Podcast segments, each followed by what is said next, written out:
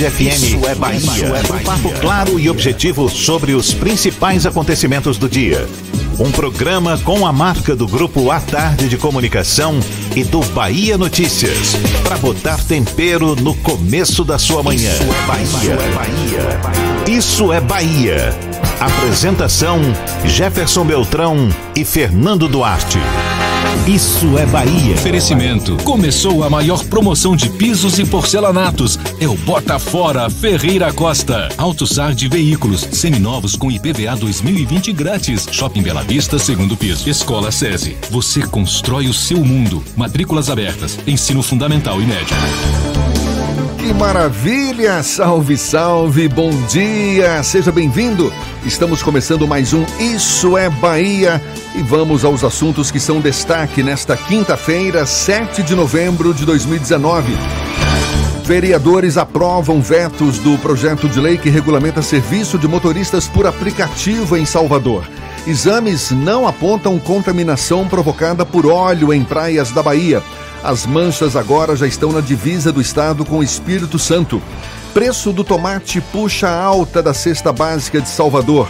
Novembro Azul, postos de saúde oferecem serviços e exames de prevenção ao câncer de próstata. Festival Virada Salvador. Prefeitura lança em São Paulo a relação de artistas da festa que vai ter cinco dias de duração. Bahia empata com a Chapecoense na Arena Fonte Nova e completa cinco jogos sem vencer. São alguns dos assuntos que você acompanha a partir de agora. Aqui é o Isso é Bahia, recheado de informação. Temos notícias, bate-papo, comentários para botar tempero no começo da sua manhã e cada vez mais afiado, mais temperado. Fernando Duarte, bom dia! Bom dia, Jefferson. Bom dia, Paulo Roberto na operação, Rodrigo Tardio e Rafael Santana na produção. E um bom dia especial para você que está saindo de casa agora para ir para o trabalho, para levar o filho para a escola, para ir para a faculdade, para quem está chegando neste exato momento do trabalho, para você que está tomando aquele cafezinho especial que o cheiro tá batendo aqui. Sejam bem-vindos a mais uma edição do Isso é Bahia. Eu também quero o meu. Você nos acompanha também pelas nossas redes sociais. Tem o nosso aplicativo, tem a internet no atardefm.com.br. Pode nos assistir pelo portal A Tarde, também diretamente pelo canal da Tarde FM no YouTube. E claro, participar, enviar suas mensagens pelo nosso WhatsApp. 71993111010. Eu tô aqui aguardando a sua mensagem para interagir com cada um de vocês. Tudo isso e muito mais a partir de agora para você.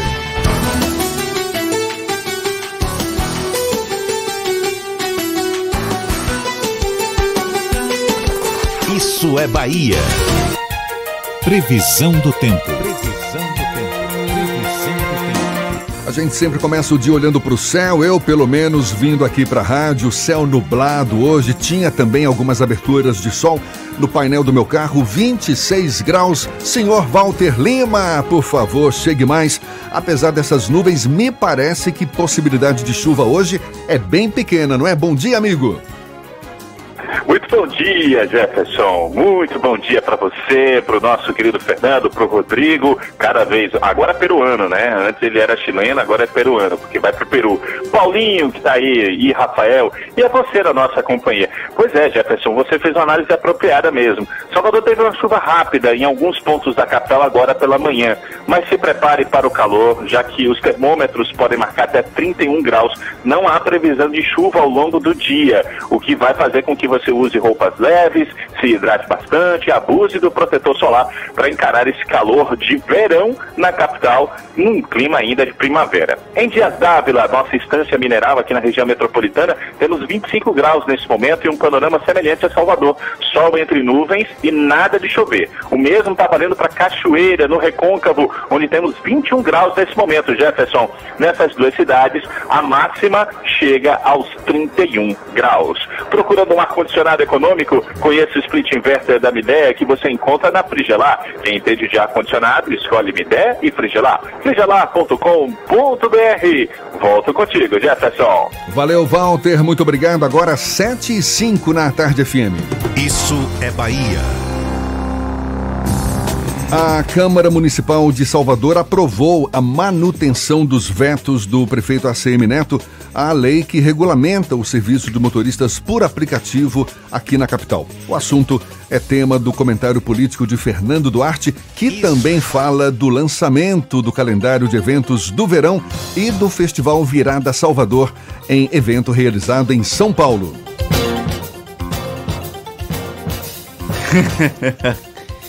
Paulinho acabou misturando aqui, mas faz parte, bola que segue. Bate para o ímpar. Uh, uh, uh, Vamos lá, começando. Ontem a Prefeitura de Salvador apresentou em São Paulo o Réveillon, a vira... Festival Virada Salvador e também o calendário de eventos da capital baiana para o verão. Foi notório o otimismo da Prefeitura, isso faz parte do processo fazer essa promoção otimista para o verão. A iniciativa é importante e gera o que nós chamamos de mídia positiva. Porque a partir daquele evento em São Paulo, os digitais influencers conhecidos, convidados, a imprensa em geral tende a falar positivamente da festa que vai acontecer durante cinco dias na capital baiana no final do ano e também do próprio calendário de verão que começa no dia 15 de novembro e vai até o carnaval, ou seja, tem bastante tempo para as festas daqui da capital baiana. Normalmente, inclusive, esse calendário de, eventos começa na festa de Santa Bárbara, no início de dezembro, mas foi um pouquinho antecipado. O evento ontem de lançamento aconteceu no centro financeiro do país, em São Paulo, e a intenção, de acordo com a prefeitura, é aumentar a atração de turistas para a cidade. O prefeito Assemineto estima que 500 mil turistas vão vir para Salvador apenas no Festival Virada Salvador, ou seja, é um número bem grande.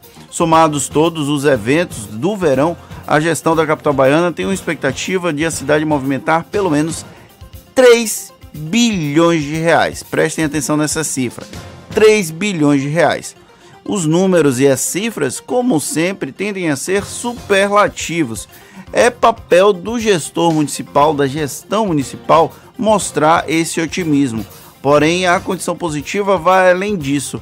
Salvador foi definitivamente inserida no calendário de festas do Réveillon aqui do Brasil. Antigamente ficava muito concentrado em, no Rio de Janeiro, lá o, fecho, o Réveillon de Copacabana, que acontece apenas no dia 31 para o dia 1 tem o Réveillon da Avenida Paulista em São Paulo, que também tem uma certa tradição. E Salvador, com o Festival Virada Salvador, acaba de alguma forma inovando, já que são cinco dias de festa com atrações de peso. Ivete Sangalo vai comandar a contagem regressiva, por exemplo. Enquanto a prefeitura estava concentrando esforços no lançamento do calendário de verão, os vereadores debatiam os vetos do prefeito Assemineto ao projeto de lei que regulamenta os aplicativos de transporte individual. Os vereadores estavam naquela tensão, vota, não vota. No dia anterior não ia votar durante o colégio de líderes, não havia quórum para decidir se o projeto se iria para votação no dia seguinte. Mas aí no final da tarde começou a circular informação no final da tarde de terça-feira que os vetos do prefeito seriam votados na quarta-feira. Aí teve uma tensão bastante grande ontem, porque quando começou a sessão, o vereador Geraldo Júnior, que preside a Câmara, chegou a anunciar o adiamento da votação dos vetos. O, a, o coro, a falta de coro no Colégio de Líderes teria colocado em risco a legitimidade de pautar esse assunto. E além disso, ainda teve um áudio vazado da vereadora Lorena Brandão, que de alguma forma incitava protestos contra os vetos. O que foi aconteceu? Motoristas de aplicativos e taxistas foram para a Câmara de Vereadores, aquela parte destinada à população, e fizeram bastante barulho lá, o que motivou inclusive a suspensão dos trabalhos por algum tempo para tentar chegar a um entendimento e votar os projetos, os vetos encaminhados pelo prefeito Assemineto. Ficou então exposta uma fratura entre os vereadores, já que a Lorena Brandão, de alguma forma, agiu de uma maneira que não foi em acordo com os demais membros da Câmara de Vereadores. E ela é vice-líder do governo na Câmara, ou seja, expôs essa tensão e essa fratura dentro da base aliada do prefeito Assemineto. O líder do governo, Paulo Magalhães Júnior, chegou a ficar algum tempo como o grande algoz da situação ficar, tentaram simular que o Paulo Magalhães Júnior era o grande responsável por não pelo adiamento dos vetos e pela votação dos vetos. Chegou até a ficar confuso essa a, a situação. Aí a sessão foi suspensa mais uma vez, chegou-se ao, ao entendimento e aí houve o veto. Os vetos foram mantidos integralmente. Foi os vereadores votaram a favor do prefeito, digamos assim. Mas não foi muito simples, não. Os vereadores da base aliada do prefeito reclamaram do que eles chamam de falta de atenção. Segundo alguns vereadores, faltou um telefonema do, do da articulação política do prefeito Assemineto, do vice-prefeito Bruno Reis, do chefe de gabinete, o Caio Moraes, tentando fazer aquele afago no ego dos vereadores. Não funcionou, não teve, mas também não foi preciso, já que os vereadores acabaram votando com uma certa tranquilidade. Isso, ao final, ainda teve direito a um show particular do presidente da Câmara, Geraldo Júnior, que foi carregado por supostos motoristas de aplicativos que clamavam prefeito, prefeito, prefeito e jogavam Geraldo Júnior para cima lá na frente da Câmara de Vereadores. Esse foi o grande finale para um dia que a Câmara tentou recobrar um certo protagonismo em um debate que estava completamente esgotado. Dia cheio para quem acompanha a política municipal de Salvador. Fernando, um dos vetos aprovados na Câmara, o que se refere à idade mínima para os motoristas por aplicativo, a lei definia 21 anos. Agora, foi reduzido para 18 anos. Isso provocou o protesto do pessoal dos táxis. Né? O presidente da Associação Geral de Taxistas, por exemplo, Denis Paim, criticou, dizendo que isso é um absurdo. 18 anos, o motorista ainda está com sua carteira provisória, afirmou ele. 18 anos e, 3, e, e é, 19 anos é quando ele pega a carteira definitiva. Agora é uma questão que você. É, é muito subjetivo você falar sobre isso. Porque, às vezes, você conhece quantas pessoas que têm mais de 20 anos de carteira que dirigem mal? Hein, Jefferson? Bom, mas aí é outro. outro é, é muito subjetivo você fazer esse tipo de avaliação. Ele está avaliando um fato concreto, não é? Sim. Com 18 anos, de fato, os motoristas ainda têm sua carteira provisória. Depois de um ano de exercício lá, dirigindo, é que consegue uma carteira definitiva. A observação dele procede. É, procede, é válida, mas é um critério subjetivo. É objetivo porque as pessoas com 18 anos ainda estão com a carteira provisória? É objetivo, mas isso não quer dizer que a pessoa seja um mau motorista. Isso é um questionamento. Tem que ver como é que funciona a legislação para táxi. Táxi precisa ter 21 anos, tem, pode ser com 18 anos. Isso tem que ver como é que funciona a questão do alvará de taxistas. Porque a gente tem que lembrar também que taxistas trabalham na defesa de uma certa reserva de mercado. Então é um objetivo do taxista, do representante dos taxistas, reclamar algum tipo de coisa que possa prejudicar a categoria. Ele está no papel dele. A gente só tem que fazer uma avaliação se realmente é válida essa subjetividade ou não. Agora são 7 e 14. Exames não apontam contaminação provocada por óleo em praias da Bahia. As praias do litoral norte do estado estão liberadas para o banho. A conclusão é dos primeiros exames de balneabilidade que mede a balneabilidade mede a qualidade da água, exames feitos pelo IBAMA e INEMA, que não apontaram qualquer sinal de contaminação. O INEMA recolheu amostras de outras praias e ainda vai fazer novos testes. Portanto, liberação que se restringe às praias do litoral norte.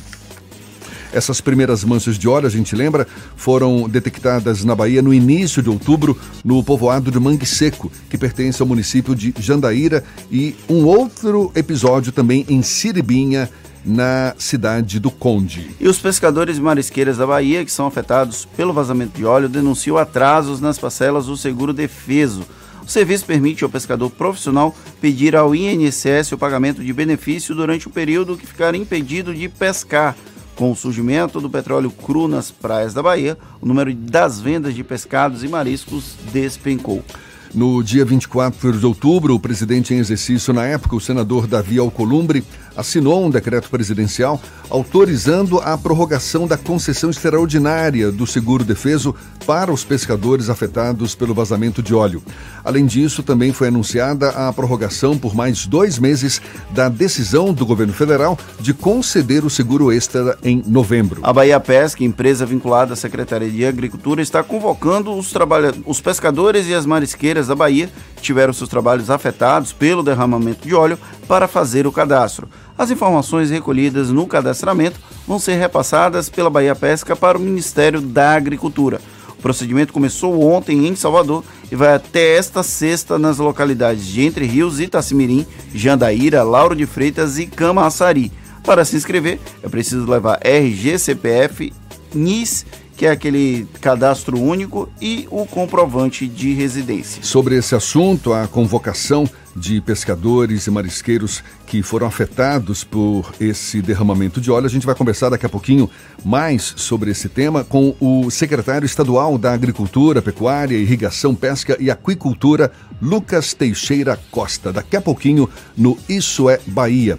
Ainda falando sobre as manchas de óleo, agora foram encontradas também na costa de Mucuri, extremo sul da Bahia, próximo ao limite com Nova Viçosa. O óleo foi recolhido pela Defesa Civil do município e encaminhado para análise. Mucuri, a gente lembra, é o último município do litoral baiano, já na divisa da Bahia com o estado do Espírito Santo. Com esta confirmação, já são 31 municípios baianos atingidos por esse óleo. Vale lembrar que o Parque Nacional Marinho de Abrolhos também foi afetado e está com as visitas suspensas até quinta-feira da próxima semana. De acordo com o IBAMA, o número de animais com marcas de óleo até terça-feira chega a 126 nos nove estados da região Nordeste. Aqui na Bahia já foram 46 no total, incluindo tartarugas, aves e outros animais marinhos. Ontem, moradores de Ilhéus, no sul do estado, encontraram um peixe da espécie baiacu morto na praia de Cururupi, todo sujo de óleo. Também duas tartarugas, uma oliva reprodutora e uma verde juvenil, foram achadas mortas nas praias do município, mas aparentemente sem relação com o óleo. E até agora, nenhuma informação oficial sobre a causa, quem é que provocou esse derramamento de óleo que atinge todo o litoral nordestino e já ameaça a região sudeste. Agora, 7 e 18 na tarde FM.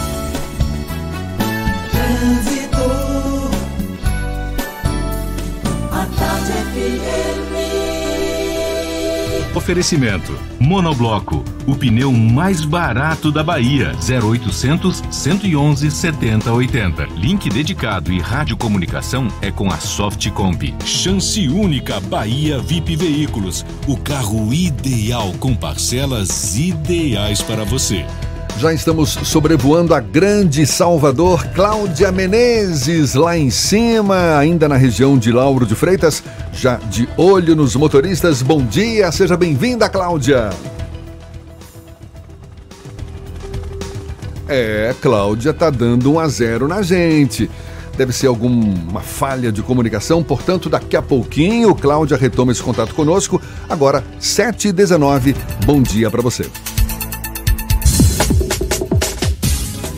Você está ouvindo Isso é Bahia. Chance única Bahia VIP. Não deixe passar. Corra para aproveitar. Super lotes de seminovos com parcelas ideais para você. Lote 1, Sandero Agile ou Siena Fire com parcelas de 399. Lote 2, Etios HD20 ou Lifan X60, parcelas de 799. Lote 3, Renegade e X35 ou Corolla, parcelas de 999. Bahia VIP Veículos, Avenida Barros Reis Retiro. Fone 3045 5999. Consulte condições na concessionária. No trânsito a vida vem primeiro. Ministério da Cidade Cidadania apresenta Tempero no Forte, Festival de Cultura e Gastronomia de Praia do Forte, de 28 de novembro a 8 de dezembro. Pratos criados por chefes locais e convidados em mais de 25 restaurantes e pousadas do Litoral Norte. Cozinha show, feira de artesanato, moda e design, shows instrumentais, atrações infantis e muito mais. Acesso gratuito. Confira a programação em temperonoforte.com.br. Patrocínio Cielo e Governo do Estado. Bahia Aqui é Trabalho. Realização Governo Federal. Editions apresenta na Casa Cor 2019 o Sofá Triunfo. Uma experiência ergonômica de conforto sob medida. Uma tecnologia inovadora que dá a você a opção de escolher individualmente o movimento de encosto, assento e apoio dos pés por meio do sistema de automação acionado pelo celular. Confira no ambiente assinado pelo arquiteto Marlon Gama ou conheça a linha completa de móveis italianos Natuzzi produzidos na Bahia em nossa loja na Alameda das Esfatórias, 618. Natuzzi Editions. O nome do conforto desde 1959. É magro, se o músculo é fraco, o que a gente quer? Saúde! O que a gente quer? Saúde! Coba Vital, presente no dia a dia. Coba Vital, pra toda a sua família, pra melhorar Coba Vital. Coba Vital é um estimulante de apetite para crianças e adultos que desejam crescer e ter o peso adequado. Coba Vital, para aumentar a fome de saúde. Coba Vital é um medicamento. Seu uso pode trazer riscos. Procure um médico farmacêutico. Leia a bula. Monobloco, o pneu mais barato da Bahia. 0800 111 70 80 e a hora certa. Agora, 7h20, a Tarde FM, quem ouve gosta. A Tarde FM. Você sabia que na Monobloco os pneus velhos deixados pelos clientes podem virar chachim, cadeira e até asfalto? E que a Monobloco apoia o esporte amador e a cultura? E que também na Monobloco uma parte do lucro do serviço do seu carro você pode direcionar para algumas instituições beneficentes? Não sabia? Então se ligue. Monobloco faz tudo de mecânica e tem o pneu mais barato da Bahia. Água de Meninos, Lauro de Freitas e Abrantes. 0800 111 7080. A Tarde FM.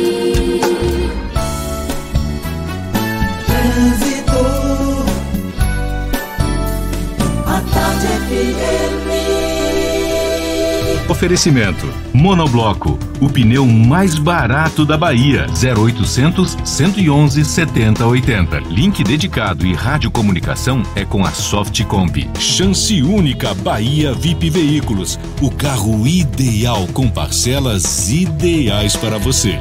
Agora sim a gente retoma o contato com Cláudia Menezes, lá de cima, de olho nos motoristas. Cláudia, bom dia para você. Bom dia para você, Jefferson. Bom dia também para toda a turma do Isso é Bahia. Exatamente, contato retomado. A gente teve um probleminha no sinal, mas falando do trânsito, trecho final da Estrada do Coco em Lauro de Freitas, no sentido Salvador, está com trânsito bem intenso. A gente passou por lá agora há pouco, mas não precisa desvio não, porque não é congestionamento e é um trecho curto também.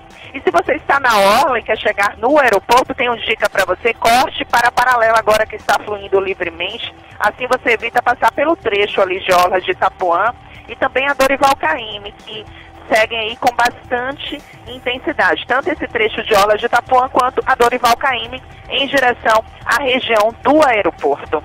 Promoção Use Caixa Elo, concorra a mil reais por dia e uma casa mobiliada por mês. Cadastre seu cartão Caixa Elo, débito ou crédito em usecaixaelo.com.br participe. Vem, Vidão! É com você, Jefferson. Obrigado, Cláudia. Tarde FM de carona com quem ouve e gosta. Voltamos a apresentar Isso é Bahia. Um papo claro e objetivo sobre os acontecimentos mais importantes do dia. Ah, a gente já recebe no estúdio aqui da Tarde FM o secretário estadual da Agricultura, Lucas Teixeira Costa. A gente falou agora há pouco, a Bahia Pesca, empresa vinculada à SEAGRE, começou a convocar pescadores e marisqueiros que tiveram suas atividades afetadas pelo derramamento de óleo. A gente fala sobre esse assunto já já. Primeiro vamos à redação do portal Bahia Notícias. João Brandão tem novidades pra gente. Bom dia, João. Bom dia, bom dia a todos. Olha, o Tribunal de Contas do Estado da Bahia expediu uma série de recomendações ao governo do estado e à gestão do Planserve. Entre elas, os conselheiros da corte, por unanimidade, cobraram que o plano de saúde subsidiado pelo Estado, efetue o pagamento dos serviços médicos hospitalares prestados ao Panserv dentro do prazo de oito dias após a apresentação da fatura. Uma das reclamações de profissionais que deixam de atender pelo plano são os prazos estendidos pelos quais são feitos os pagamentos. A série de recomendações também pede que o Planserv faça ampla publicidade de medidas que afetem diretamente os serviços para os usuários. É o caso de mudanças nos serviços e questões que envolvam o atendimento de forma geral de servidores e seus familiares ligados ao plano. A lista de recomendações foi anexada à prestação de contas da Secretaria da Administração e Secretaria da Fazenda. O TCE também solicitou que a SAEB comprove, no prazo de 60 dias, a necessidade de impor teto orçamentário no Planserv, limitando o faturamento mensal dos médicos que prestam serviço ao plano. A medida gerou restrição de atendimento aos beneficiários. E olha só, a apresentação de projetos é uma das prerrogativas do Poder Executivo Nacional, através do Presidente da República. Como, por exemplo, a reforma da Previdência teve seu teto proposto e encaminhado para a Câmara dos Deputados para apreciação inicial. Já a proposta do Pacto Federativo foi encaminhada para o Senado. A escolha é aleatória? A Constituição Federal é, estabelece o motivo de envio para cada casa legislativa. O Bahia Notícias ouviu especialistas sobre o assunto e o resultado você pode conferir no portal bahianoticias.com.br. João Brandão para o programa Isso é Bahia. É com vocês, Jefferson e Fernando. Valeu, João. Agora, 7h26, a gente falou há pouco, a Bahia Pesca empresa vinculada à SEAGRE, Secretaria da Agricultura, está convocando desde ontem pescadores e marisqueiros que tiveram suas atividades afetadas pelo derramamento de óleo nas praias da Bahia. O objetivo é identificar quem são essas pessoas afetadas para que o governo federal possa desenvolver políticas compensatórias emergenciais. A gente vai entender mais sobre essa ação conversando agora com o secretário estadual da Agricultura. O nome correto da pasta é Secretaria da Agricultura, Pecuária, Irrigação, Pesca e Aquicultura. Lucas Teixeira Costa. Seja bem-vindo, secretário. Um bom dia. Bom dia a todos. É muito bom estar com vocês aqui para esclarecer ainda mais as ações da SEAGRE.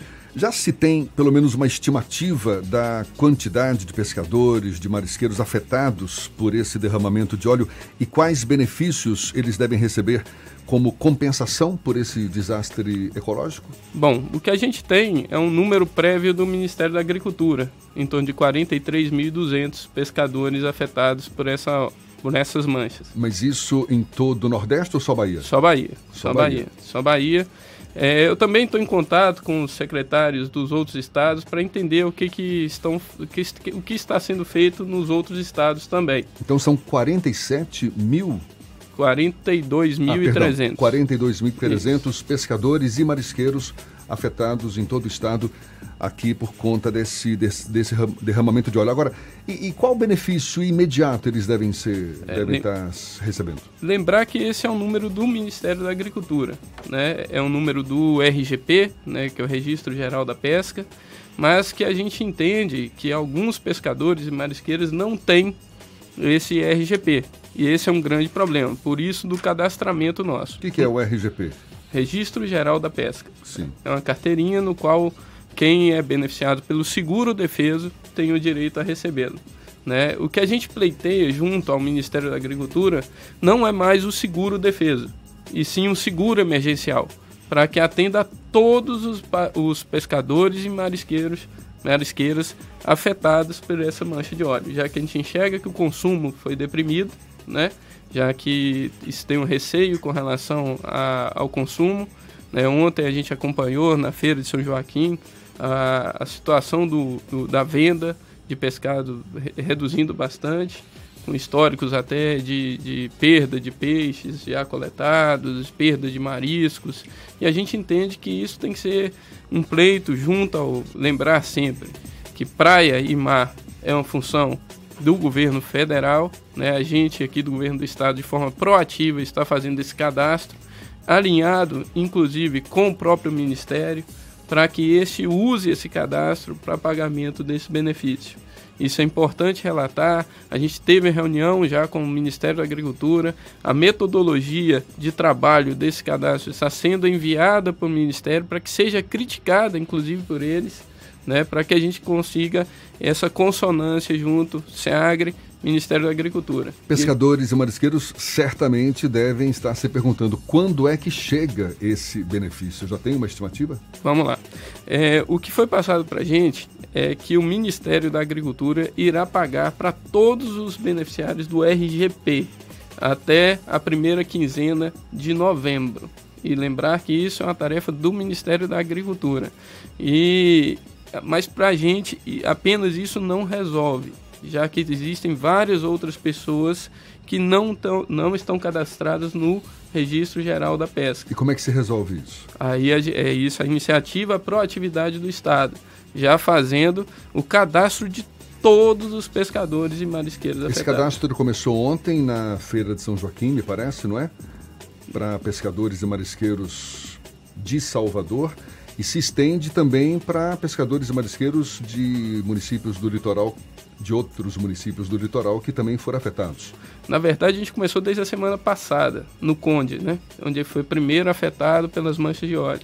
Já foi concluído o cadastro do, do município do Conde né? e a gente está descendo. Agora, não mais só no norte, né? a gente precisa chegar até o extremo sul já que a gente enxerga que toda a costa agora Era está exatamente essa a minha pergunta. É, a localização desses pescadores que podem ser beneficiários desse tipo de benefício, ela está concentrada na fase inicial, onde o óleo chegou, ou ela vai ser espalhada por todo o litoral da Bahia? Já que agora a gente já tem registros no extremo sul. Como é que está essa questão da posição geográfica dos, dos eventuais beneficiários dessa Exatamente. Até agradeço a pergunta. É importante informar que a gente precisa cadastrar todos os pescadores afetados direta e indiretamente, já que o consumo está abalado com relação aos pescados. Então, a- a- o cadastro ele se estende pela costa inteira da Bahia. Né? A gente está descendo, a gente está com a força-tarefa muito importante, bombeiros envolvidos, a equipe da SEAGRE, Bahia Pesca e a partir de hoje a ADAB, inclusive, de- eh, destinou algumas pessoas para nos ajudar nesse cadastro. É um trabalho muito intenso que a gente está indo direto às colônias para que a metodologia seja cada vez mais coesa, que a gente consiga conhecer realmente quem são esses pescadores e marisqueiras afetados por essas manchas de óleo.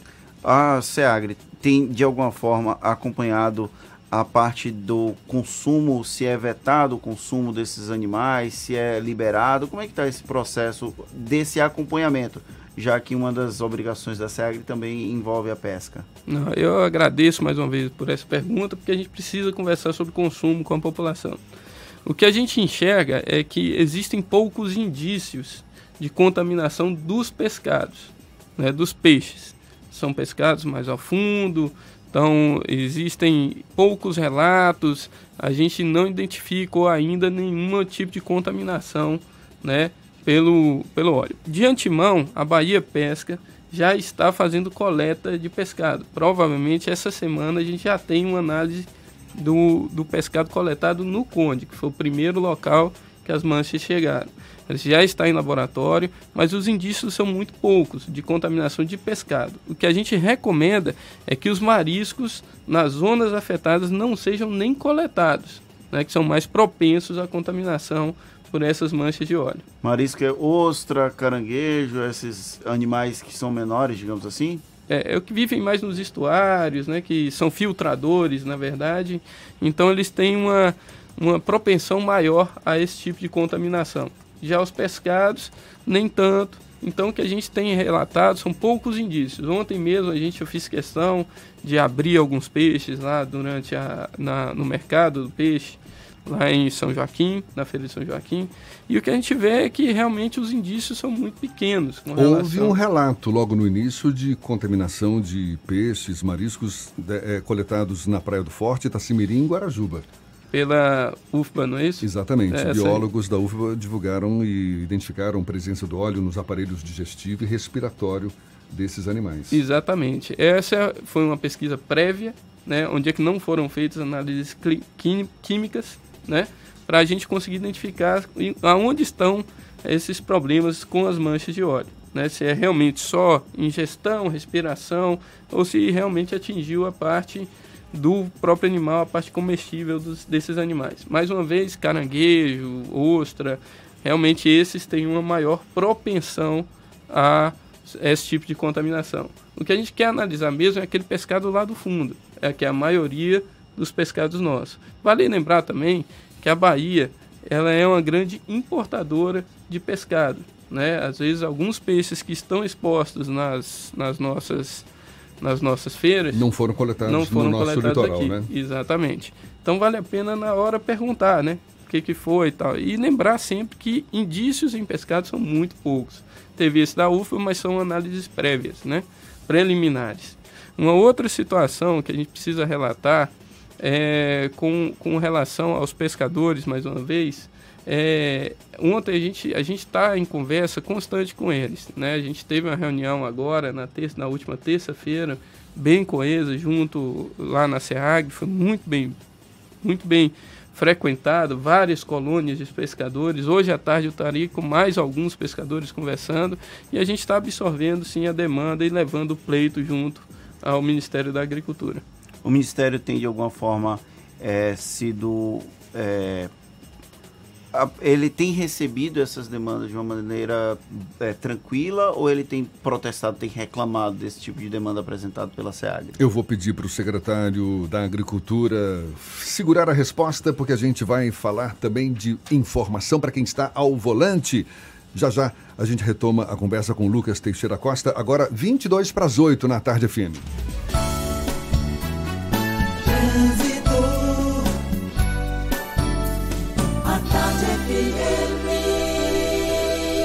Oferecimento: Monobloco, o pneu mais barato da Bahia. 0800 111 7080. Link dedicado e radiocomunicação é com a Softcomp. Chance única Bahia VIP Veículos. O carro ideal com parcelas ideais para você. Cláudia Menezes, lá de cima, atualiza as informações do trânsito. Cláudia! Oi, Jefferson. Olha, movimento na região da Cidade Baixa, viu? O engenheiro Oscar Fonte segue com intensidade em direção ao comércio por causa dos reflexos de um acidente que já foi resolvido, mas causa intensidade, principalmente no trecho mais perto do comércio. A Via Expressa é uma boa opção para você que está saindo da rótula do abacaxi e quer chegar lá na Cidade Baixa, está fluindo melhor que a Bonocô. E a BR-324 no sentido Salvador tem trânsito bastante intenso, com lentidão também no trecho de Pirajá. Isso reflexo também de um acidente que a gente acabou de ver aqui na BR. Os veículos já estão no acostamento, mas causa aí a pista liberada, mas causa essa pequena lentidão. É só no trecho de Pirajá, por isso não vale um desvio. Gato na obra, se você for construir ou reformar, não misture Tigre com outra marca. Vá de Tigre do começo ao fim. É Tigre para toda a obra. É com você, Jefferson. Obrigado, Cláudia. Tarde FM de carona com quem ouve e gosta. Preço do tomate puxa alta da cesta básica de Salvador. E novembro azul, a gente lembra, postos de saúde oferecem serviços e exames de prevenção ao câncer de próstata. Mais detalhes ainda nesta edição e a gente retoma já já o papo com o secretário estadual da Agricultura, Lucas Teixeira Costa. Agora 21 para as 8 na tarde FM. Você está ouvindo Isso é Bahia.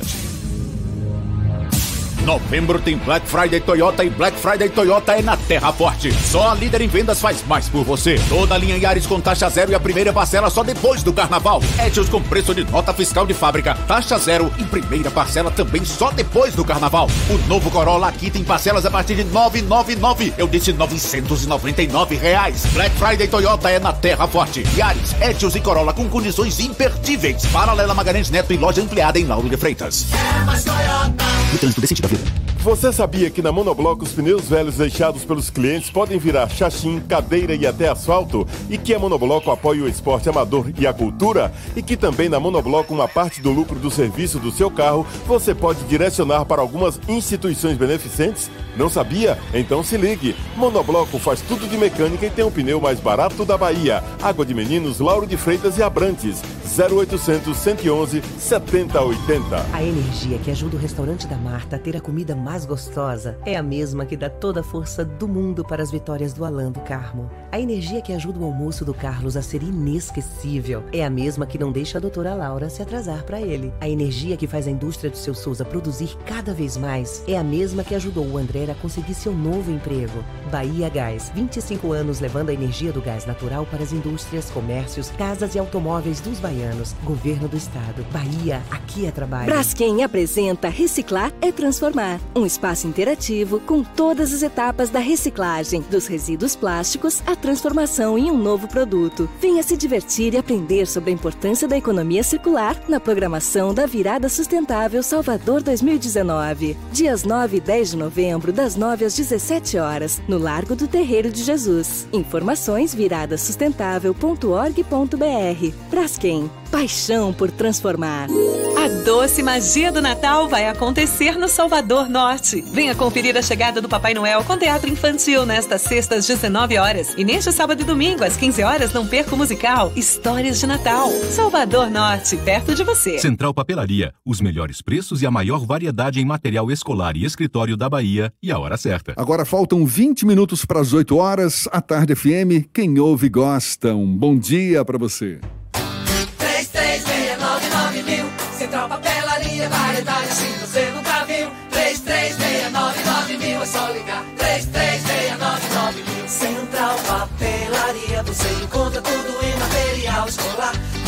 Seu escritório, variedade fácil de estacionar.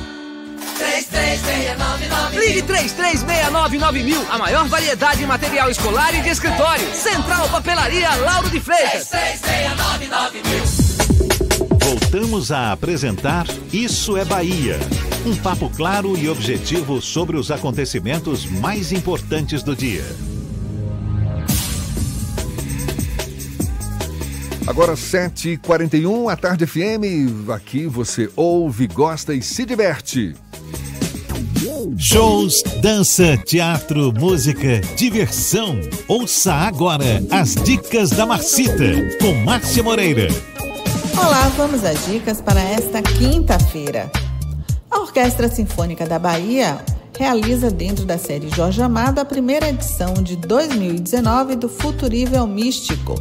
Neste projeto, o público é convidado a mergulhar no universo da música de concerto contemporânea. Com regência do maestro Carlos Prazeres, a OSBA apresenta a Sinfonia número 3 litúrgica do suíço Arthur Honegger, Maracatu, opus 10 do compositor baiano Alfredo Moura e L'Ascension, quatro meditações sinfônicas do francês Olivier Messiaen. Hoje, às 8 da noite, na sala principal do Teatro Castro Alves, ingressos a 20 e 10 reais.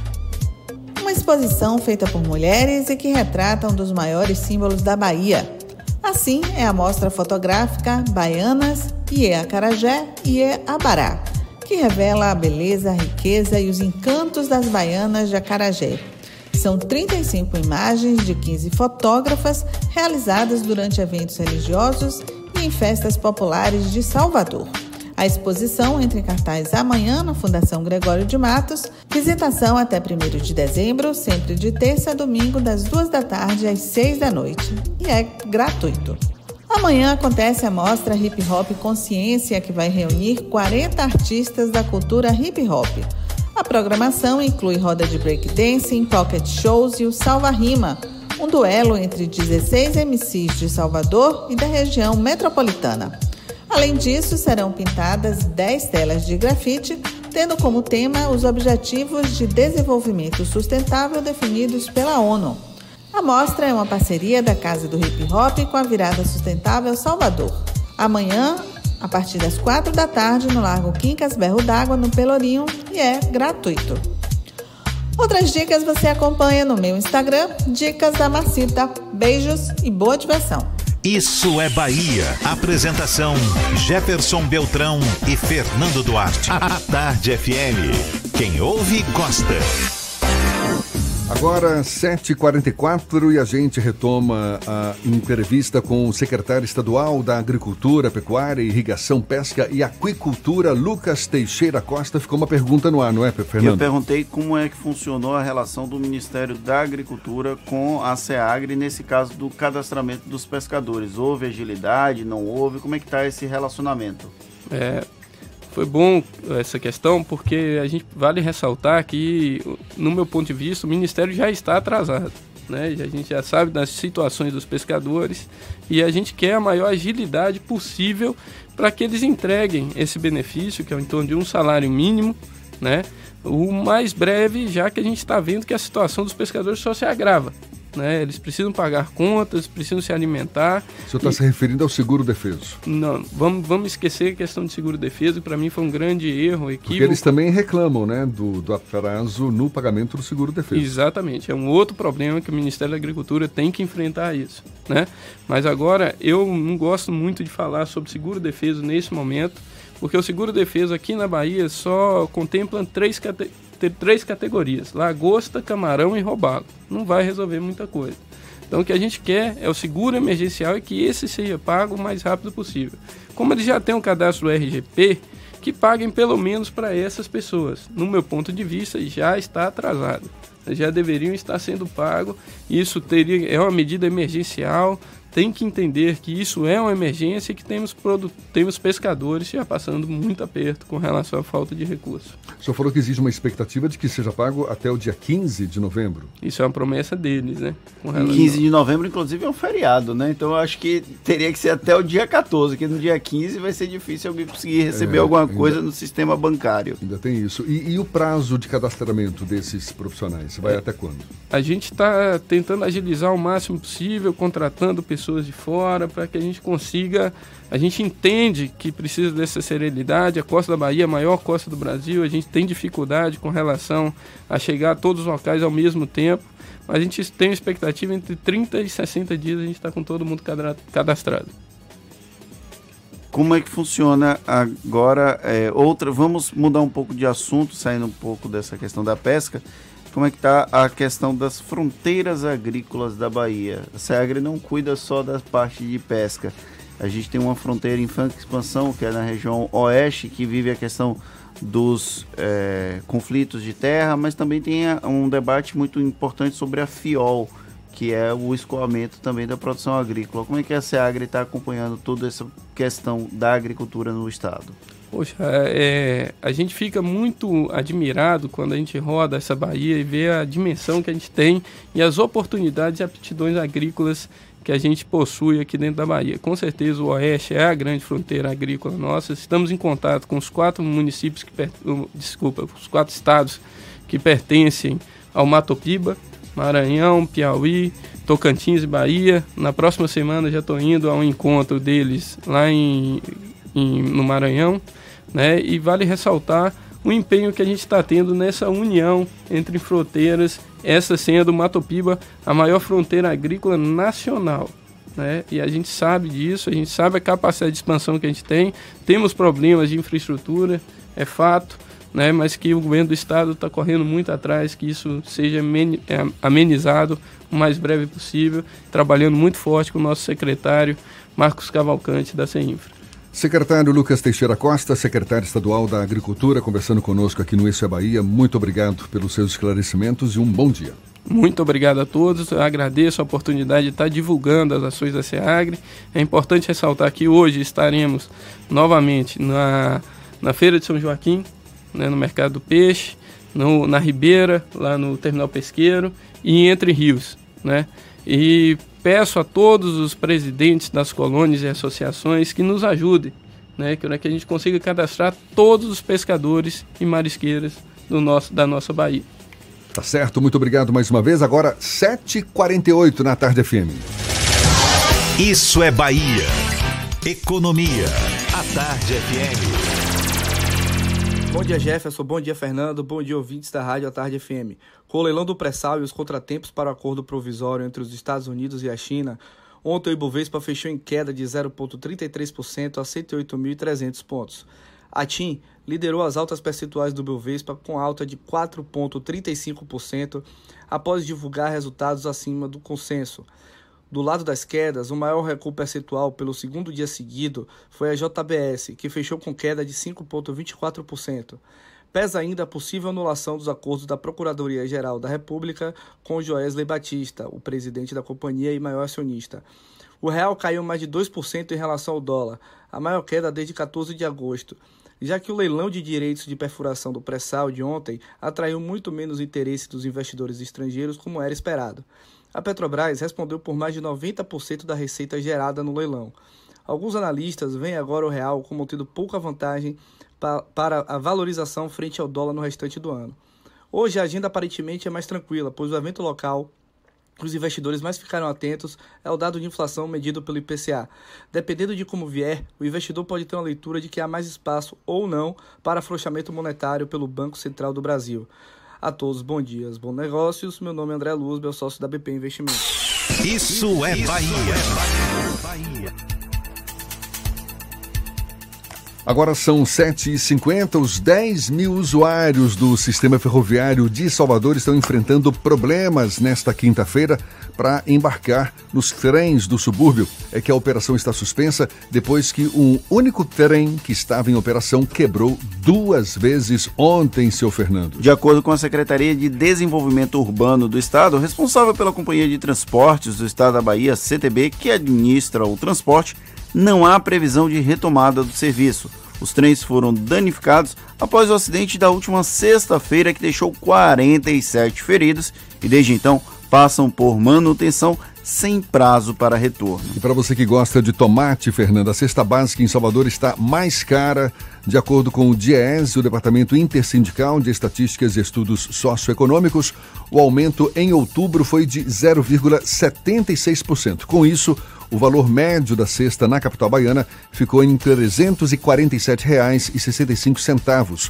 Dos 12 produtos pesquisados pelo Diese, sete tiveram aumento nos preços. O alimento que registrou o maior reajuste em outubro foi o tomate, com alta de mais de 6%, seguido pelo óleo de soja, pão francês, açúcar cristal, feijão, arroz e leite. Segundo o Diese, apesar do aumento, a cesta básica em Salvador é a terceira mais barata entre as capitais pesquisadas e realmente eu adoro tomate. E quase 70 postos de saúde de Salvador vão funcionar neste sábado, das 8 da manhã às 5 da tarde, como parte da programação da campanha Novembro Azul. Atenção, homens! A ação tem como objetivo alertar os homens para a importância dos cuidados com a saúde e os riscos do câncer de próstata.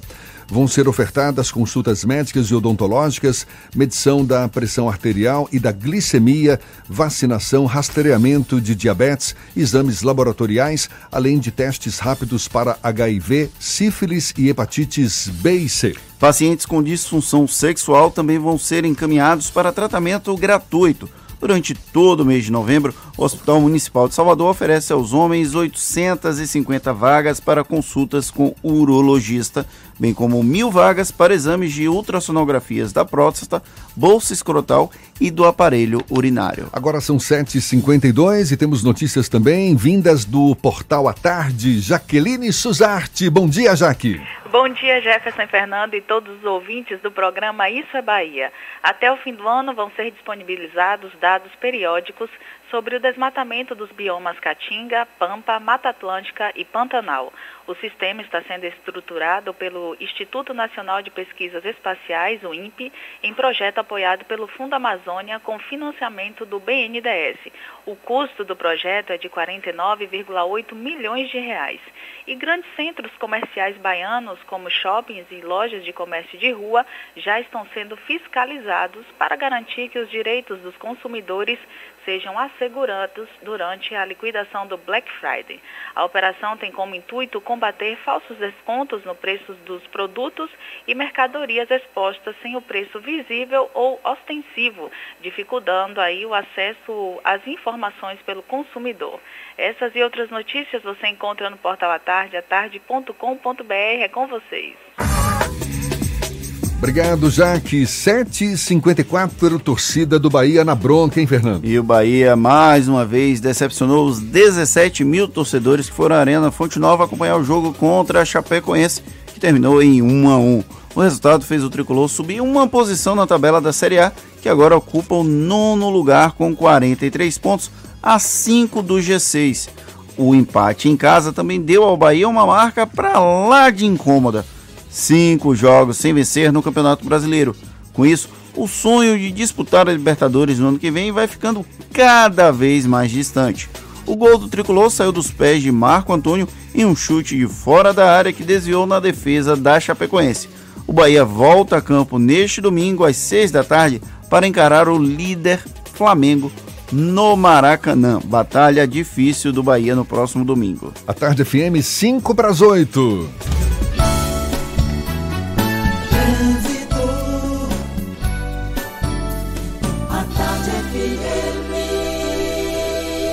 Oferecimento: Monobloco, o pneu mais barato da Bahia. 0800 111 7080. Link dedicado e radiocomunicação é com a Softcomp. Chance única Bahia VIP Veículos. O carro ideal com parcelas ideais para você.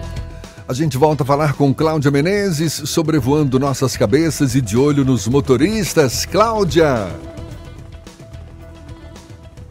Oi, Jefferson, tô aqui na Orla de Salvador, viu? Se você vai sair da Pituba agora, a Orla tá um caminho bem livre para você que vai em direção ao aeroporto. Tá fluindo muito bem desde a Pituba até Itapuã. Uma pequena intensidade ali perto da Serena Itapuã, mas nada que chegue a preocupar. No sentido oposto, tá saindo de Itapuã, vai para Pituba, aí tem dois trechos com uma pequena lentidão um em Pituaçu e outro em Armação. Mas eu estou vendo aqui que são trechos curtos, então não vale um desvio.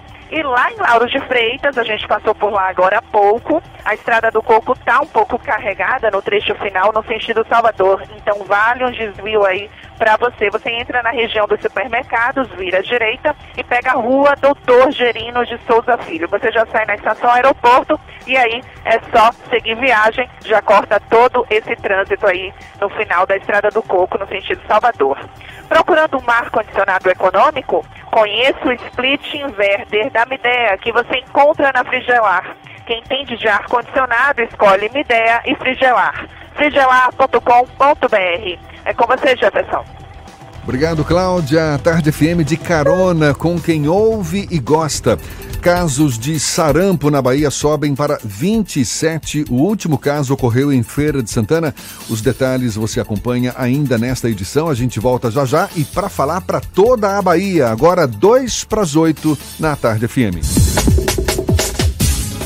Você está ouvindo Isso é Bahia. Novembro derruba preço Baviera. A Baviera está em obras e vai derrubar os preços para você. T-Cross Comfortline 2020 a partir de 89.990. Polo 2020 a partir de 47.990. Jetta GLI com taxa zero. Seminovos com garantia e procedência, mais IPVA e transferência grátis. Black Friday nova Volkswagen. Vale. Baviera 3340-3020. Avenida ACM Iguatemi. No trânsito de sentido à vida. Consulte condições. O cartão Bradesco tá em todo lugar. Tá no programa Menu com 15% de desconto nos melhores restaurantes.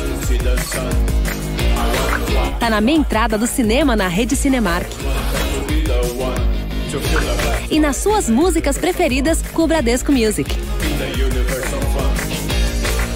Cartão Bradesco. Tá em todo lugar, até no cartão. Se o corpo é magro, se o músculo é fraco, o que a gente quer? Saúde! Porque a gente quer? Saúde! Coba Vital, presente no dia a dia. Coba Vital, pra toda a sua família, pra melhorar Coba Vital. Coba Vital é um estimulante de apetite para crianças e adultos que desejam crescer e ter o peso adequado. Coba Vital, para aumentar a fome de saúde. Coba Vital é um medicamento. Seu uso pode trazer riscos. Procure um médico e farmacêutico. Leia a bula. Rice Restaurante. Qualidade e tradição no coração da Pituba. O jeito de financiar evoluiu. No Evolution Honda, você escolhe o valor da entrada, o prazo e a parcela final você não precisa se preocupar, pois pode ter a recompra do seu veículo pela concessionária. Aí você pode quitar a parcela final e usar o saldo como parte do pagamento de um Honda zero. Quer evoluir? Vá até uma concessionária Honda ou acesse bancohonda.com.br barra Evolution Honda. Evolution Honda, o jeito de financiar evoluiu. No trânsito, dê sentido à vida. Bela Bowling, o boliche do Shopping Bela Vista. Venha se divertir, aberto de domingo a domingo e a hora certa. A tarde FM 2 para as 8. Está pensando em um dia de diversão incrível? Então venha para o Bela Bowling, o boliche do Shopping Bela Vista. É o maior espaço de diversão com boliche de Salvador. Temos pacotes para você fazer a sua festa de aniversário ou confraternização. E de segunda a sexta, a hora de pista para seis pessoas com uma porção de batata frita sai por apenas R$ 49,90. Os sapatos são à parte. Consulte condições, traga a sua turma e aproveite. Bela Bowling, o boliche do Shopping Bela Vista, o maior espaço de diversão com boliche de Salvador.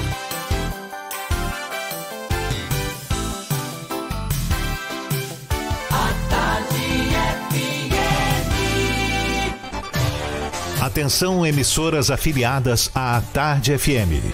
Em 5 segundos, isso é Bahia para todo o estado.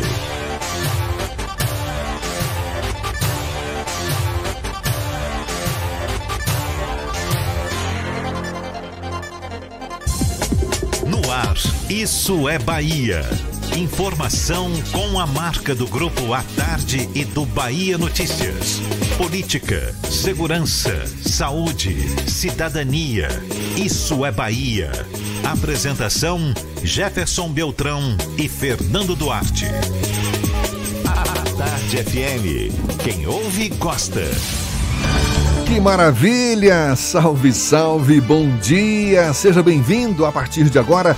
Isso é Bahia em rede com emissoras de todas as regiões do estado. Assuntos que são destaque nesta quinta-feira, 7 de novembro de 2019.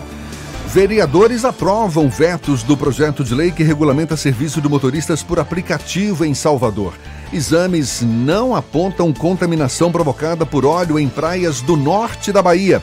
As manchas agora já estão na divisa do estado com Espírito Santo. Incêndio atinge área de vegetação na zona rural de Anguera. Casos de sarampo na Bahia sobem para 27. O último ocorreu em Feira de Santana. Isso é Bahia. Estamos aqui recheados de informação. Temos notícias, bate-papo, comentários para botar tempero no começo da sua manhã junto comigo, todo motivado, senhor Fernando Duarte. Bom dia. Bom dia, Jefferson. Bom dia, Paulo Roberto na operação, Rodrigo Daniel, não, Rodrigo Tardio e Daniel. Rafael Santana. É porque Rodrigo Daniel tá falando comigo da redação do Bahia Notícias e aí acabei citando ele, tá desculpa. certo. Bom, bom dia pra todo mundo que acompanha o Isso é Bahia, especialmente para quem tá com a gente em Luiz Eduardo Magalhães, na Cidade FM, na, em Tororó com a Itapuí FM, em Teixeira de Freitas com a Eldorado FM, em Rui Barbosa com a RB Líder FM, em Jacobina com a Serrana Líder FM, em Itaberaba com a Baiana FM, em Jequié com a 93 FM, em Itabuna com a Interativa FM, Eunápolis com a Ativa FM e Paulo Afonso com a Cultura FM. Muito legal ter a presença de todos vocês. E olhe, você nos acompanha também pelas nossas redes sociais. Tem o nosso aplicativo, tem a internet no atardefm.com.br. Pode nos ouvir e nos assistir pelo portal à tarde ou diretamente no canal da Tarde FM no YouTube. E claro, participar, enviar suas mensagens pelo nosso WhatsApp 7199311 1010. A gente está aqui esperando para interagir com vocês. Já tem gente mandando mensagem pra gente. Tudo isso e muito mais a partir de agora para você.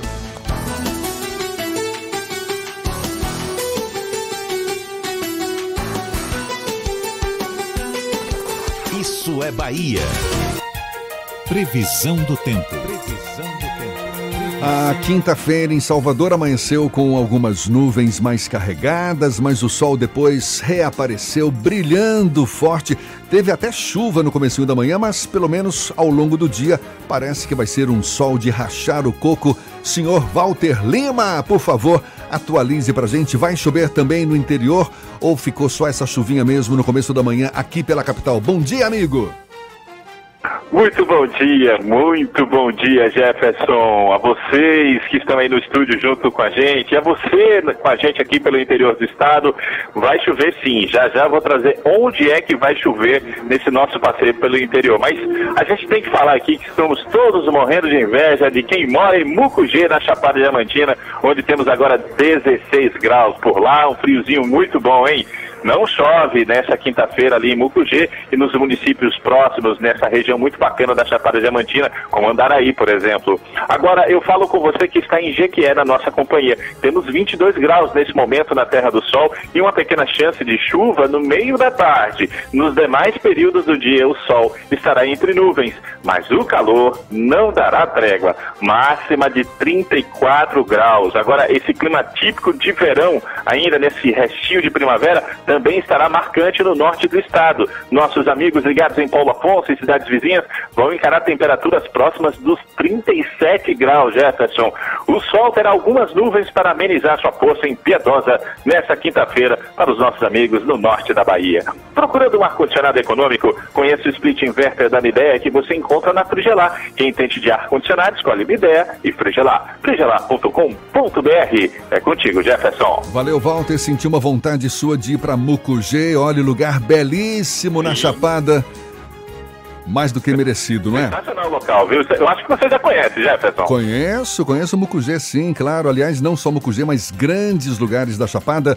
Qualquer hora a gente vai aparecer por lá de novo. Agora, 8 e 5 na Tarde FM. Isso é Bahia.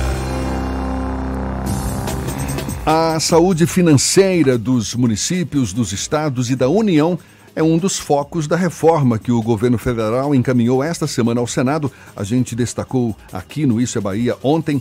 E o esforço agora é ganhar o apoio do Congresso para a aprovação das medidas.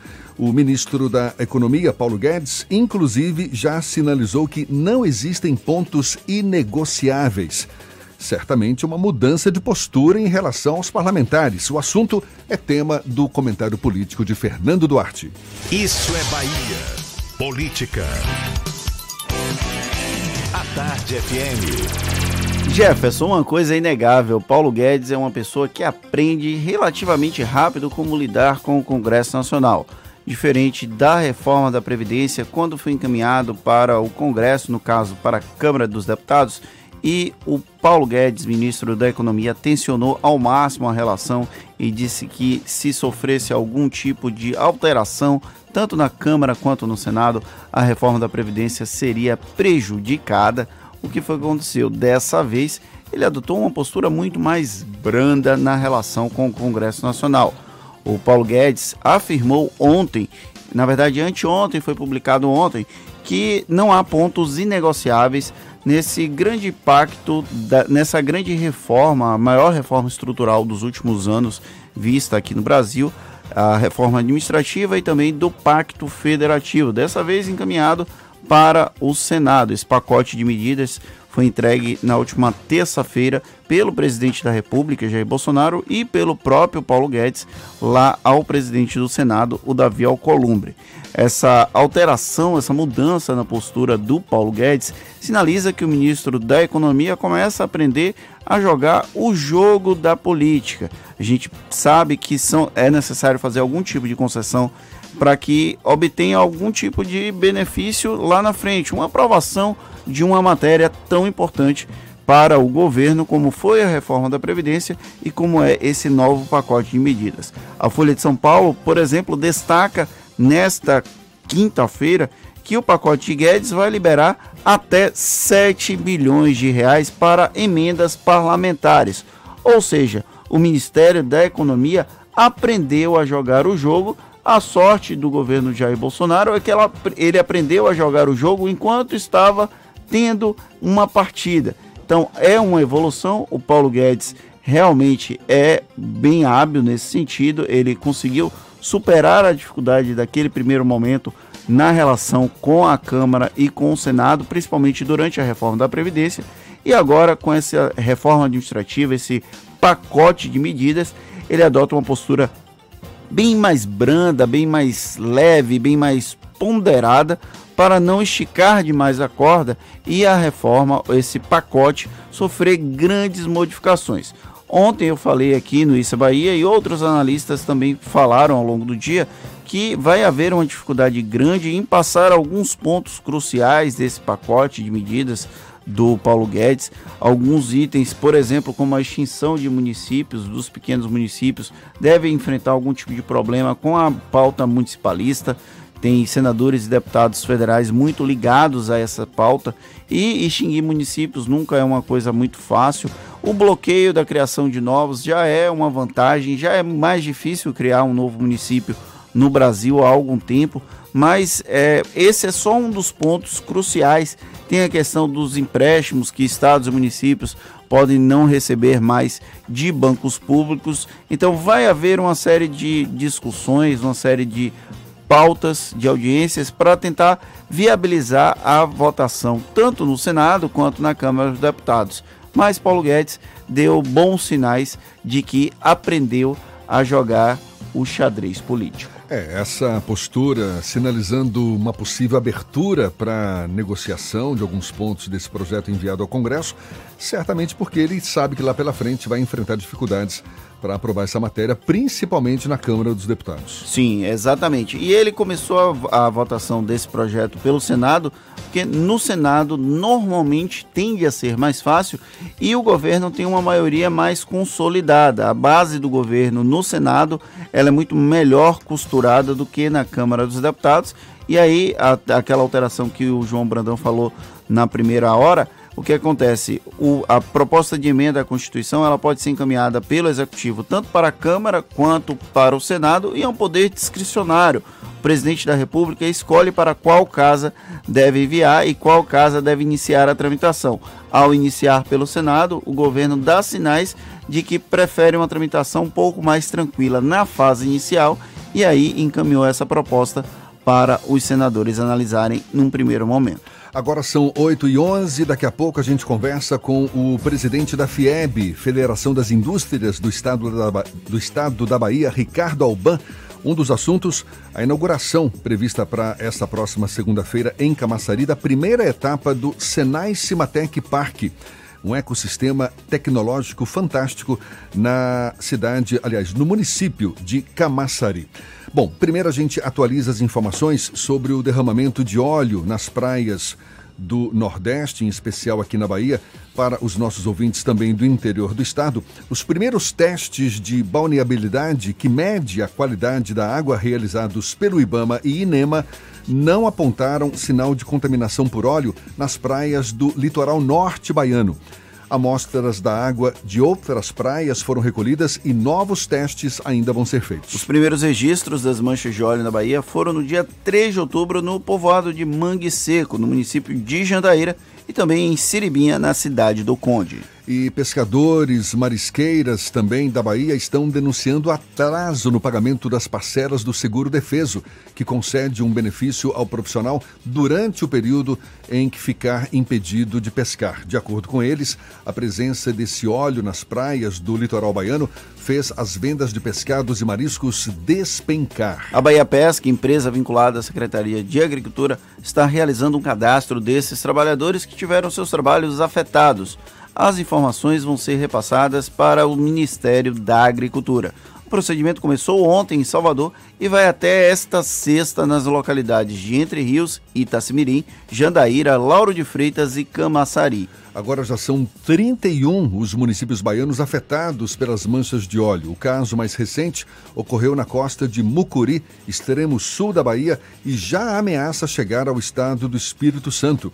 Além de Mucuri, o Parque Nacional Marinho de Abrolhos também foi afetado. A gente já vem noticiando esse caso aqui pelo Isso é Bahia e está com a visitação suspensa até a próxima semana. Dados de um relatório do Ibama revelam que até terça-feira chega quase 130 o número de animais com marcas do óleo em todos os estados da região Nordeste. Aqui na Bahia são 46 no total, entre tartarugas, aves e outros animais marinhos. Ontem, moradores de Ilhéus, no sul do estado, encontraram um peixe da espécie baiacu morto na praia de Cururupi, todo sujo de óleo. E temos notícias também que chegam do portal Bahia Notícias. João Brandão está a postos. Bom dia, João. Bom dia, bom dia agora para todo o estado da Bahia. Olha só, é, o presidente do Vitória, Paulo Carneiro, foi internado às pressas em um hospital de Salvador no início da noite de ontem após sentir dores no peito, de acordo com a apuração do repórter Glauber Guerra. O quadro do dirigente não é considerado grave. O mandatário rubro-negro está em um quarto na unidade hospitalar e irá se submeter hoje a um cateterismo, um procedimento médico invasivo para confirmar a presença de obstruções das, das artérias coronárias. Paulo Carneiro tem 68 anos e foi eleito presidente do Vitória em abril.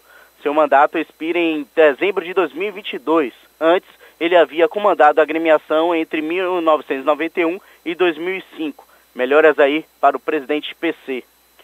Olha só, o deputado federal Sérgio Brito, do PSD, confirmou agora há pouco ao Bahia Notícias, nessa quinta-feira, a decisão de deixar a Secretaria de Desenvolvimento Urbano e permanecer na Câmara dos Deputados. Nos bastidores, o comentário é de que Brito ficou insatisfeito com a falta de recursos na SEDU e avaliaria que teria mais dinheiro na Câmara para atender suas bases eleitorais. Neste cenário, dentro do PSD, avaliou-se que o deputado permaneceria caso Rui Costa concedesse a Condé para o partido. Governistas negaram veementemente que a proposta tenha sido feita. Com a saída de Brito da SEDU, é possível que o deputado federal Nelson Pellegrino, do PT, assuma o mandato a fim de que o suplente Paulo Magalhães, que é do PSD, retorne para Brasília. Essas e outras notícias você encontra no portal bahianoticias.com.br. João Brandão para o programa Isso é Bahia. É com vocês, Jefferson e Fernando. Muito bom, valeu, João. Agora 8h15. Olha, a gente também começa o nosso giro pelo interior do estado. Vamos ao extremo oeste da Bahia. Luiz Eduardo Magalhães, J. Alves, da Cidade FM. Bom dia, J. Bom dia, Jota. Bom dia, Jefferson, Fernando, equipe e ouvintes do Isso é Bahia. A partir de agora, destacaremos as principais notícias do Oeste Baiano diretamente de Luiz Eduardo Magalhães, a capital do agronegócio. Aconteceu em Barreiras no último dia 4 uma reunião para tratar do transporte complementar. Durante a reunião foram colhidas informações importantes para o trabalho da Comissão Especial para a Regulamentação do Transporte Complementar da Assembleia Legislativa, que elaborará o projeto de lei visando garantir a tranquilidade aos trabalhadores do transporte alternativo e complementar. A deputada Jusmaria Oliveira, do PSD, agradeceu o apoio dos demais deputados no envio de requerimento para que o governador do estado envie a proposta de refinanciamento de dívidas dos proprietários de vans e micro-ônibus com multas ocorridas em ocasião de transporte em suas linhas por meio do programa Refis, para que os motoristas do transporte complementar possam regularizar suas dívidas e, a partir disso, possibilite suas participações no processo de licitação. Novembro Azul, homens da melhor idade do Promate participam de palestra preventiva sobre o câncer de próstata. A Prefeitura de Luiz Eduardo Magalhães, através da Secretaria de Trabalho e Assistência Social, realizou uma palestra preventiva em alusão à campanha do Novembro Azul para os homens da melhor idade que participam do Programa Municipal de Atendimento à Terceira Idade Promate. Haverá ainda nesse sábado, na Policlínica Municipal de Luiz Eduardo Magalhães, um grande mutirão para a prevenção e o diagnóstico do câncer de próstata. A ação acontece das 8 ao meio-dia e é voltada para homens com mais de 50 anos. Para participar, é necessário que o paciente leve um documento oficial com foto e o cartão do SUS. E por aqui encerro minha participação, desejando a todos uma ótima quinta-feira, um excelente final de semana. Até mais. Maravilha, Jota, um bom dia para você. Agora, 8 e 18 um incêndio atingiu uma área de vegetação de aproximadamente 8 mil metros quadrados no povoado de Areias, zona rural de Anguera, ali próximo à Feira de Santana. As chamas se espalharam rapidamente e quase atingiam algumas casas. Ninguém se feriu, mas os moradores passaram mal com a grande quantidade de fumaça que se formou no local. As aulas de uma escola do povoado precisaram ser suspensas. Ainda não há informações sobre as causas desse incêndio. Na Chapada Diamantina, o fogo voltou a atingir a região de Rio de Contas depois de ter sido controlado por brigadistas na terça-feira na Serra das Almas. A suspeita é de que as chamas tenham voltado por causa da alta temperatura. Para se ter uma ideia, o município chegou a registrar ontem 42 graus e umidade do ar menor que 20%.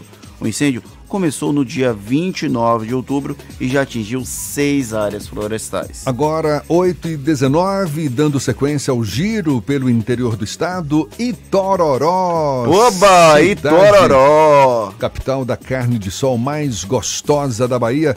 Quem fala de lá é Maurício Santos, da Itapuí FM. Bom dia, Maurício. Dia, Jefferson. Bom dia, Fernando. Bom dia a todos do Isso é Bahia. Bom dia a toda a Bahia. Ótima quinta-feira a todos. Jefferson Fernando, vamos aqui com notícias da nossa região. Vamos na região sudoeste, aqui na Bahia, cidade de Itapetinga. Olha, em Itapetinga, por falta de pagamento, micro-ônibus da Policlínica Regional que atendia pacientes de Itapetinga são recolhidos. Segundo as informações da diretora executiva do consórcio da Policlínica Regional de Vitória da Conquista, em entrevista, Sâmia Oliveira, os dois micro-ônibus aí que estavam a serviço no translado dos pacientes de Itapetinga à Vitória da Conquista foram recolhidos aí para o pátio da Policlínica, onde serão devolvidos aí para as cidades mediante o pagamento das parcelas. A Prefeitura de Itapetinga não cumpriu aí com o pagamento que os municípios ficariam responsáveis.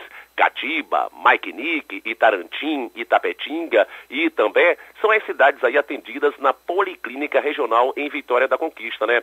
Já com esse não cumprimento aí do pagamento das parcelas e com o recolhimento aí desses ônibus, dificulta ainda mais aí é, a área de saúde da cidade de Itapetinga. Agora, dando um giro rápido aqui em nossa cidade, aqui em Itororó, carro fica destruído após o capotamento na BA 263.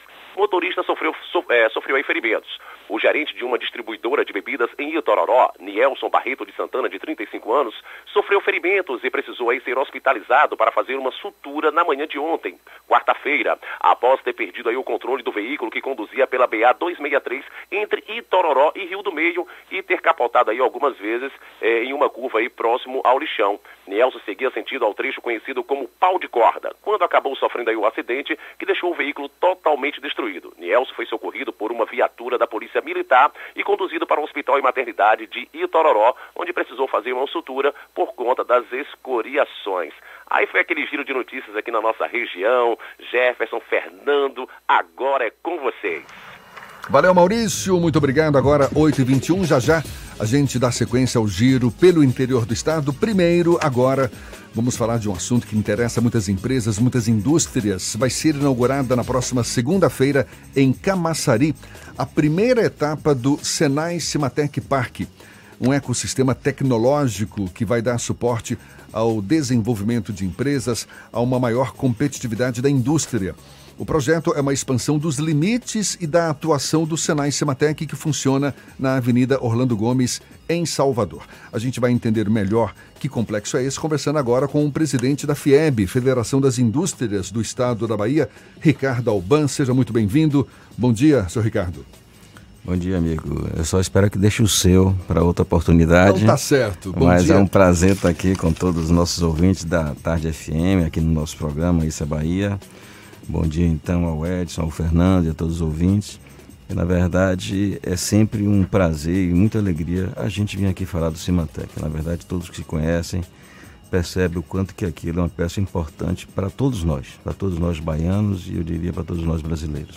Eu vou dispensar o senhor e, por favor, Jefferson Beltrão, não Edson. Pô, Jefferson. então, já comecei com a falha. Nada, sem problema. A inauguração dessa primeira etapa do Senai Cimatec Park em Camaçari corresponde, na verdade, a 1,5% de todo o complexo que vai ser ainda colocado em prática lá na região. Ou seja, é um projeto para mais de 20 anos? Com certeza, mas me permite fazer um parênteses. Dizem que nunca deve se voltar a um erro, mas Jefferson, me perdoe pelo, pela, é pela troca do nome. Eu sou Fernando. Perfeito. Não, então, perdoe pela troca dos nomes. É realmente 1,5% de toda a área, obviamente todo o projeto grande, é uma área de 4 milhões de metros quadrados, como bem disse, Jefferson, e que nós é, temos muitas áreas que são res- é, reservadas para a área ambiental e toda a contrapartida, mas representa 1,5% que nós estamos em andamento em algumas negociações que esperamos poder ter autorização dos parceiros para comunicar no dia 11 e termos mais uma ocupação a partir de ocupação de mais 3%, e o que eu posso antecipar é que é uma área voltada para o setor de óleo e gás, onde a Bahia, mesmo com todo esse afã de Petrobras saindo, privatização da refinaria, nós hoje já somos o segundo hub tecnológico de petróleo e gás do Brasil. Sem falar na área de supercomputação, que nós somos o maior parque de supercomputação do Hemisfério Sul, aqui desde a última inauguração na semana retrasada do quarto supercomputador da Repsol. E estaremos inaugurando também agora na segunda-feira pela manhã, no Cimatec, na Orlando Gomes, o quinto supercomputador, que é maior que esses todos, que será feito com a Petrobras. Isso nos dará ainda uma alavancagem maior e estamos em negociação com o Campo de Libra para um sexto supercomputador que aí se inserir no Cimatec Park, que representaria um upgrade muito grande em termos de capacidade de supercomputação. Às vezes muitas pessoas perguntam, supercomputação para quê?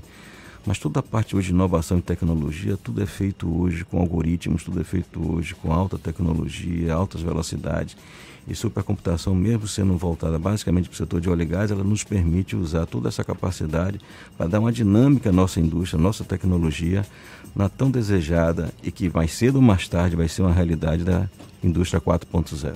Em relação a esse Senai Cimatec, a gente tem essa unidade em Salvador, uma, digamos, um modelo já mais expansivo, esse que está sendo colocado em prática lá em Camaçari. Qual é o conceito? Que, como é que funciona, na verdade? Lá em Camaçari, por exemplo, eu sei que já são vários galpões uhum. que já foram instalados, ou seja, cada um deles voltado para uma área tecnológica específica. As empresas ou as indústrias, elas se apropriam desse espaço? Como é que funciona essa relação? É, é, é um conjunto de, de flexibilizações para que viabilizem projetos. Teoricamente, cada galpão ou cada área industrial é reservada para um tipo de competência, mecatrônica, automotiva, óleo e gás, e são voltados para projetos. Então nós temos grandes empresas que esperamos também poder ter autorização, alguns NDAs, que são acordos de confidencialidade já foram assinados, mas não só na área de petróleo e gás, como outros setores, a gente está desenvolvendo projetos que possam ser de continuidade. Um desses projetos envolve a permanência física numa dessas áreas de uma média de 600 engenheiros de uma vez só.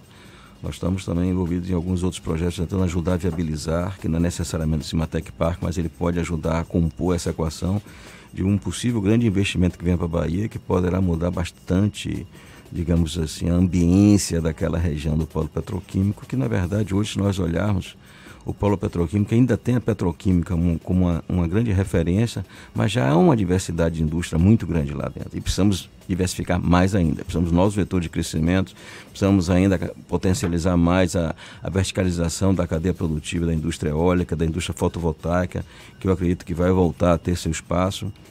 Nós, basta uma simples referência aqui nessa, nessa parte de energia, nós temos crescido muito pouco talvez quase nada. Esse ano a expectativa é que o crescimento econômico possa ser entre 0,5% e 1%. Referindo-se ao setor energético? Não, da economia. Da, da economia, economia, geral. Da economia em geral. Então, se nós imaginarmos que uma das coisas que mais são demandadas em crescimento econômico é energia. Mesmo assim, nós não temos ouvido falar tanto de secas e, e, e problemas hídricos, mas estamos em bandeira vermelha. A bandeira vermelha é um reflexo de uma equação que significa pouca energia ser oferecida, uma energia com custos mais caros que vem das termoelétricas. Sem esse crescimento e fora os decréscimos que nós tivemos no, no passado recente. Como é que nós vamos ter energia disponíveis num crescimento decente para o país em desenvolvimento? Que precisaríamos ter um crescimento entre 2% e 3% no primeiro momento, porque senão nós não temos capacidade de resposta, podíamos gerar pressão de demanda, mas precisamos de energia.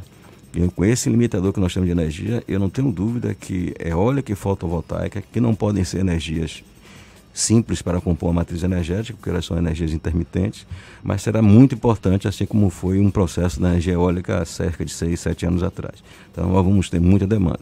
O Cimatec Park lá também, o Senai Cimatec Park, ele está voltado também para dar suporte tecnológico a toda essa infraestrutura da cadeia produtiva da energia eólica e fotovoltaica. Nós já temos alguma coisa aqui da eólica, fotovoltaica precisamos ampliar, concorrer com os chineses não é fácil, mas temos que pensar no amanhã. Se pensarmos só no hoje, o amanhã vai nos puxar o tapete. Fernando também quer fazer uma pergunta. O Senai Cimatec ele tem um foco em pesquisa e em educação.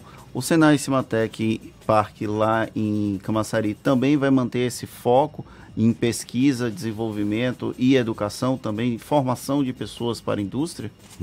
Muito interessante, veja bem. É, os dois se complementam. O, na verdade, nosso Senai aqui na, na Orlando Gomes, ele já é uma combinação que eu diria bastante produtiva, onde nós trabalhamos basicamente com projetos para a indústria. E, é, um, é, um, é um instituto bastante reconhecido nacional e internacional. Como é que você consegue dar uma sustentabilidade a um instituto de pesquisa e de inovação tecnológica? As equações no mundo inteiro, ela pressupõe normalmente um terço de recursos que vem de aporte público, um terço que vem de mantenedores e um terço que vem da sustentabilidade dos próprios projetos. Nós conseguimos no Cimatec, com base nessa estrutura que eu vou te explicar aqui agora, uma sustentabilidade hoje de 90%. Ainda precisamos chegar até mesmo para garantir o futuro contínuo e independente dele, a sustentabilidade de 100%. Porque nós criamos ao longo disso aí um centro universitário, hoje nós temos um centro universitário com oito cursos de engenharia, que obviamente se complementam. Temos mestrados e doutorados também realizados dentro do Cimatec, dentro daquele é, ambiente do, da Orlando Gomes. Isso você cria uma ambiência que permite com que você tenha colaboradores, pesquisadores, estudantes, inclusive de nível técnico, que possam contribuir com aquele projeto e criar toda uma ambiência favorável à criação de uma cultura e de formação de pessoas e de, e de, e de capacidades intelectuais. Hoje nós já somos um exportador de conhecimentos e de pessoas também. Isso é muito importante. Tanto é que eu tinha oportunidade recentemente de dizer no outro programa de que a nossa preocupação em termos dos gestores é de que nós estamos perdendo muitos talentos. E o que eu tenho dito sempre a eles, não se preocupem em perder, se preocupem em formar talentos, porque nós também somos replicadores de conhecimento.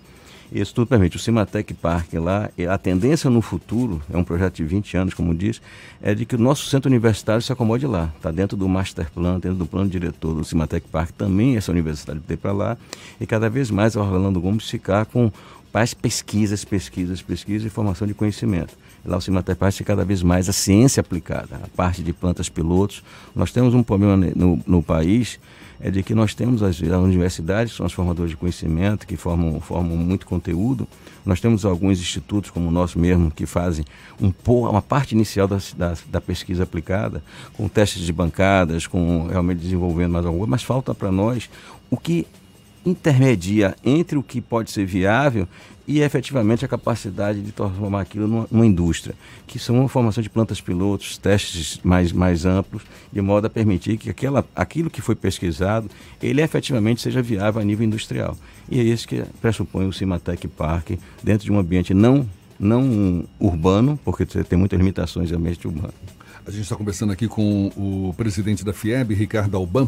O Senai Sematec Park está instalado em Camaçari, certamente desenvolve ou vai desenvolver ações voltadas para as indústrias do polo de Camaçari, mas está aberto a empresas e indústrias do Brasil todo, inclusive fora do Brasil? Sim, sim. Nós hoje trabalhamos, na verdade, como nós sabemos que o, o, a indústria brasileira, efetivamente, os grandes centros de decisões e os portos estão em São Paulo, nós trabalhamos muito forte com as principais indústrias brasileiras nacionais. Nossos grandes parceiros são Petrobras, são Shell, são Repsol, são Total da francesa, a CSN, a Votorantim, a Nexa, são várias empresas nacionais mesmo. Hoje o Cimatec ele trabalha com o mercado nacional e com vários parceiros internacionais e as transnacionais, as empresas que estão no Brasil, mas são empresas de capital estrangeiro.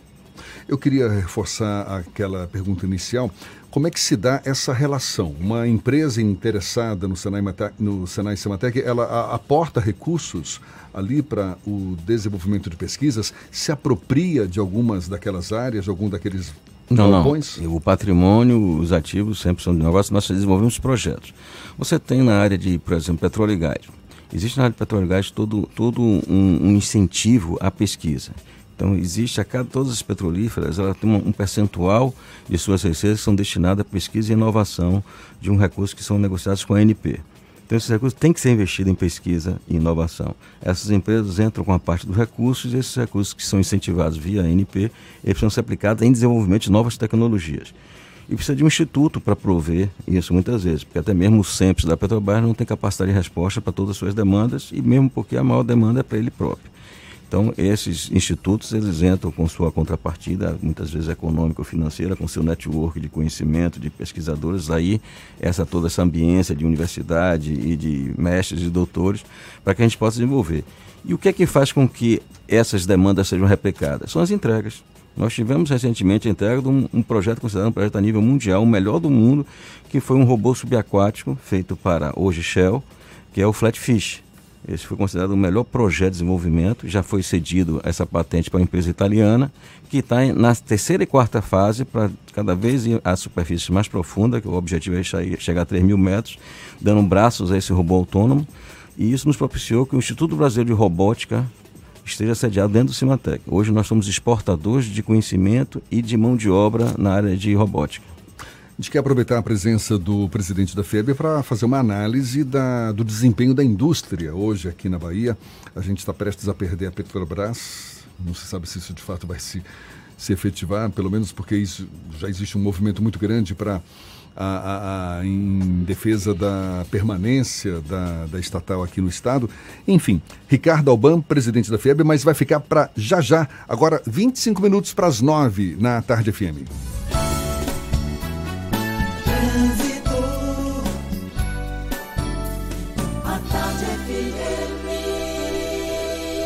Oferecimento: Monobloco, o pneu mais barato da Bahia. 0800 111 7080. Link dedicado e radiocomunicação é com a Softcomp. Chance única Bahia VIP Veículos. O carro ideal com parcelas ideais para você. A gente volta a falar com Cláudia Menezes, sobrevoando Salvador. Tem novidades para gente, Cláudia? Tenho sim, Jefferson. Olha, final da paralela carregado, viu? Desde a saída do cabo em direção à rodoviária. Tá valendo um desvio no Imbuí para sair na Orla e depois cortar no Chepe para chegar na região do Iguatemi. E você que está na paralela e quer acessar a BR-324, siga em direção ao aeroporto e pega-se aeroporto, viu? Atenção, evite seguir pela via regional em Águas Claras, que tem um trecho aí final com bastante lentidão no acesso à rodovia, mas é por causa do fluxo de veículos mesmo. A gente sobrevoou essa região agora há pouco. E a estrada do Coco em Lauro de Freitas, no sentido Salvador, só tem agora intensidade. A BR-324, que está com trânsito intenso e pontos de lentidão no trecho entre Águas Claras e Pirajá, no sentido Salvador. Com a Unimed, você tem soluções em saúde que combinam com o seu negócio. Ligue 0800 268 0800. Unimed, cuidar de você. Esse é o plano. Jefferson. Obrigado, Cláudia. A Tarde FM de carona com quem ouve e gosta. Intervalo. A gente volta já já. Agora, 22 para as 9. Um bom dia para você. Você está ouvindo Isso é Bahia. Novembro tem Black Friday Toyota e Black Friday Toyota é na Terra Forte. Só a líder em vendas faz mais por você. Toda a linha Yaris com taxa zero e a primeira parcela só depois do carnaval. Etios com preço de nota fiscal de fábrica, taxa zero e primeira parcela também só depois do carnaval. O novo Corolla aqui tem parcelas a partir de 999. Eu disse 999 reais. Black Friday Toyota é na Terra Forte. Yaris, Etios e Corolla com condições imperdíveis. Paralela Magalhães Neto e loja ampliada em Lauro de Freitas. É mais Toyota. O Instituto CCR transforma vidas por meio de projetos sociais em mais de 150 cidades do Brasil e do exterior. São iniciativas em áreas como cultura, educação e saúde, levando desenvolvimento às comunidades de regiões em que o grupo CCR atua. Em 2019, completamos cinco anos que mudaram a nossa história e a de milhares de pessoas. Instituto CCR, há cinco anos transformando vidas. Acesse institutoccr.com.br. Atenção, estudante! As inscrições para o vestibular UNEB 2020 foram prorrogadas até o dia 10 de novembro. São mais de 6 mil vagas presenciais e à distância, em todas as áreas do conhecimento, espalhadas por diversas cidades da Bahia. Não perca a oportunidade. Inscrições pelo site vestibular.uneb.br. UNEB, a universidade que transforma vidas por toda a Bahia. Governo do Estado. Bahia, aqui é trabalho. As informações sobre a influência da economia na sua vida, com o jornalista e economista Armando Avena. Falando de economia. O governo federal encaminhou para o Congresso Nacional um conjunto de medidas que vai realizar uma verdadeira revolução no Estado brasileiro. A começar pela descentralização dos recursos em favor de estados e municípios, que agora terão muito mais recursos, mas também muito mais responsabilidade. Terão que ter a responsabilidade fiscal de não gastar em coisas supérfluas e de eleger prioridades que sejam fundamentais para a população. O setor público também será afetado e sempre que houver desajuste fiscal, os governos poderão até reduzir o salário do funcionalismo e reduzir a sua jornada, mas também terão que reduzir cargos e de fazer com que os recursos sejam alocados em setores fundamentais.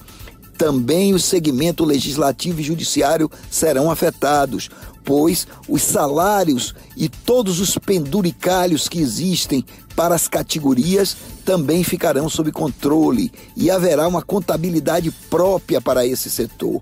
Além disso, os estados não poderão mais tomar empréstimos com o aval do governo federal e usar esse empréstimo para pagar funcionalismo ou aumentar cargos em comissão.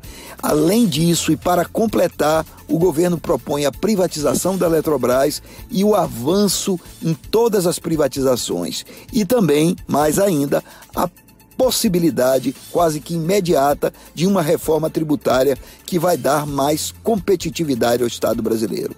São medidas imprescindíveis e devem ser bem-vindas. Espera-se, contudo, que o Congresso Nacional não modifique exageradamente aquelas que são medidas que vão tornar mais efetivo o Estado, e tampouco que o presidente da República não fabrique novas crises que impeçam que essas medidas sejam aprovadas no Congresso Nacional. Você ouviu Falando de Economia com o jornalista e economista Armando Avena. Voltamos a apresentar Isso é Bahia. Um papo claro e objetivo sobre os acontecimentos mais importantes do dia. Agora são 8h40 e a gente retoma a conversa com o presidente da FIEB, Federação das Indústrias do Estado da Bahia, Ricardo Alban, falando sobre o desempenho desse setor aqui no estado. Em nível nacional, a gente já sabe que a produção da indústria brasileira já acumula uma queda de quase 1,5%. Isso tem é, é, é, correspondido aqui na Bahia? Como é que está a Bahia nesse setor? Jefferson, infelizmente sim. E aqui a minha resposta vai estar vinculada à pergunta que você deixou no ar na, na, no, no episódio anterior. Ou seja, temos também muito a ver com a própria refinaria. Vou lhe tentar. Você está se referindo à Relan? A Relan. Refinaria Landulfo Alves da Petrobras. Nós comentamos sobre a possibilidade da saída da Petrobras aqui. A refinaria ela representa cerca de 30% do VTI industrial, que é o valor de transformação industrial do estado da Bahia. Então, qualquer oscilação no movimento dela representa uma perda de PIB industrial muito grande. E, de fato, ao longo desses dois últimos anos, por política da Petrobras ou de mercado, nós temos tido perdas constantes de produção da própria refinaria, volto a dizer, a Relan. Então, hoje, esse processo de privatização das refinarias, de cerca de 50% da capacidade refinada da Petrobras, nós não podemos ver isso como algo que não faça sentido, principalmente para a Bahia. Nós temos uma refinaria aqui de cerca de 60 anos, ou um pouco mais, e o conceito é que ela está envelhecida. Na verdade, ela teve uma remodelagem há cerca de 6, 7 anos atrás, bastante significativa, mas é a segunda maior refinaria do país. Ela tem uma capacidade industrial com uma versatilidade de produtos muito grande, com um grande, um maior, a maior logística portuária de uma refinaria que tem dentro do país, sem falar nas dutovias que chegam a 700 quilômetros. Então, é um, uma ferramenta de desenvolvimento industrial muito importante. Mas que é, não está correspondendo a. Não estaria correspondendo por todos os momentos que nós estamos vendo que estamos passando pela própria. O senhor, defende, o senhor defende a privatização da Relan? Eu diria que sim, Jefferson. Eu diria que sim, porque é o que é o melhor para a Bahia que eu vejo, independente de qualquer posição institucional ou, ou, ou, ou por parte de, dos próprios dos próprios trabalhadores da Petrobras, não é esse o caso, estão garantindo os empregos, mas é que a Petrobras, a refinaria Lando Foz, ela vai poder crescer. Um investidor que venha certamente vai ser um player, não vai investir para trabalhar ali com 80% da capacidade, 85% da capacidade. Ela vai, vai comprar aquela a refinaria para ampliar, principalmente a parte de logística, e fazer com que aquilo seja um novo vetor de crescimento, principalmente para aquela região. Aquela região que está lá em, em, cima de Mataripe, toda aquela circunvizinhança. Olha o que aconteceu conosco com o, o porto de, de, da Enseada com o, o estaleiro de Enseado, onde está ah, hoje, hoje efetivamente aquele, digamos assim, como todos conhecem, um elefante branco. Era uma esperança tão grande para aquela região e que hoje está lá parado sem uma solução de continuidade. Então, a refinaria nós precisamos aproveitar ela, que é uma grande indústria operacional, e aquilo vai trazer uma nova dinâmica. Eu não tenho dúvida disso. E para isso é que nós, nós também sofremos mais ainda. Nós perdemos ao longo desses três anos um PIB industrial relativo mais que a média nacional por conta desses fatores eu acho que nós vamos ter uma tendência de melhora. Qual o setor mais confortável da indústria hoje na Bahia? O setor mais confortável, eu diria que temos uma boa perspectiva para o setor de mineração, até mesmo a, a situação que enfrenta Minas poderá propiciar novas atenções, novas demandas para a mineração na Bahia. Se nós olharmos em termos geológicos, esse mesmo, esse mesmo veio geológico que sai do, do, de Minas, ele passa pela Bahia, atravessa o Atlântico e vai para a África. Então, só que nós temos problema de concentração. Minas tinha uma concentração muito melhor, se tornava muito mais viável economicamente. Com os problemas ambientais, vão surgir novas oportunidades para a Bahia. O setor de celulose, certamente, é o setor mais, mais interessante, mas não podemos dizer que até mesmo para desenvolvimento econômico do Estado, são setores de exportação. O setor de exportação gera muito pouca captação de recursos fiscais para o Estado. Então nós temos que ter alguma coisa que possa fazer com que essa, esse processo seja equilibrado e nós possamos fazer efetivamente a distribuição de renda e de crescimento social. O setor é, mineração, mais o eólico e o fotovoltaico, eles têm a grande capacidade de onde, estão essa, é, onde está esse potencial de riqueza econômica, estão em setores da região da Bahia, do semiárido, onde faltam outras opções de crescimento. Então são grandes vetores de mobilidade para o crescimento social e econômico. E para nós termos um, um desenvolvimento social, nós precisamos ter crescimento econômico. Fernando. O senhor acredita que as políticas de atração de investimentos é, comandadas principalmente pelo governo do estado têm funcionado para atrair novas indústrias aqui para o estado? Pontualmente, porque isso acontece no Brasil inteiro. Existe a guerra fiscal. A guerra fiscal é um fato. Não existe mais hoje a, a, disposição dos estados de cada um ter um diferencial a mais que o outro, porque todos entraram, digamos assim, na vala comum da competição de tentar trazer. Então, o que vai decidir isso, às vezes, são coisas muito mais de logísticas ou de proximidade da matéria-prima, do mercado consumidor. E aí sua pergunta é bastante oportuna, porque o que nós vamos dizer, o próprio, a própria ferramenta Cimatec industrial, o Cimatec Park, o Senai Cimatec Park, é que permite a gente criar talvez um diferencial para essas indústrias atraírem. Porque o que é que, qual é o diferencial para quem tem tecnologia? Onde é que eu posso ter o suporte tecnológico de pesquisa, de inovação?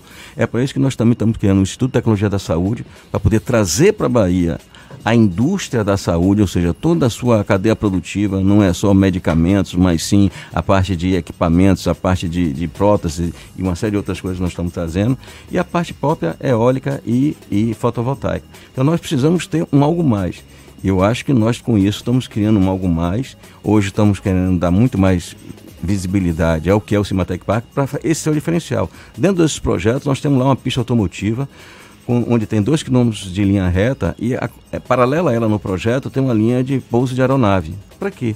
Para que esse seja um diferencial, que nós possamos ser um dos pontos de intercâmbio na tecnologia dos caças é, su suecos e também que numa nova decisão, um crescimento econômico que tem que vir, nem que seja pela inércia, o crescimento econômico tem que vir nesse país, mas que a gente possa ser, com, esse, com, esse, com essa ferramenta, com esse equipamento que o Senai Cimatec Park, possa ser um diferencial para atrair um, um, novo hub da aviação civil. Nós sabemos que estrategicamente o Ceará e Pernambuco estão muito melhores localizados para um hub civil de que venha a ser instalado.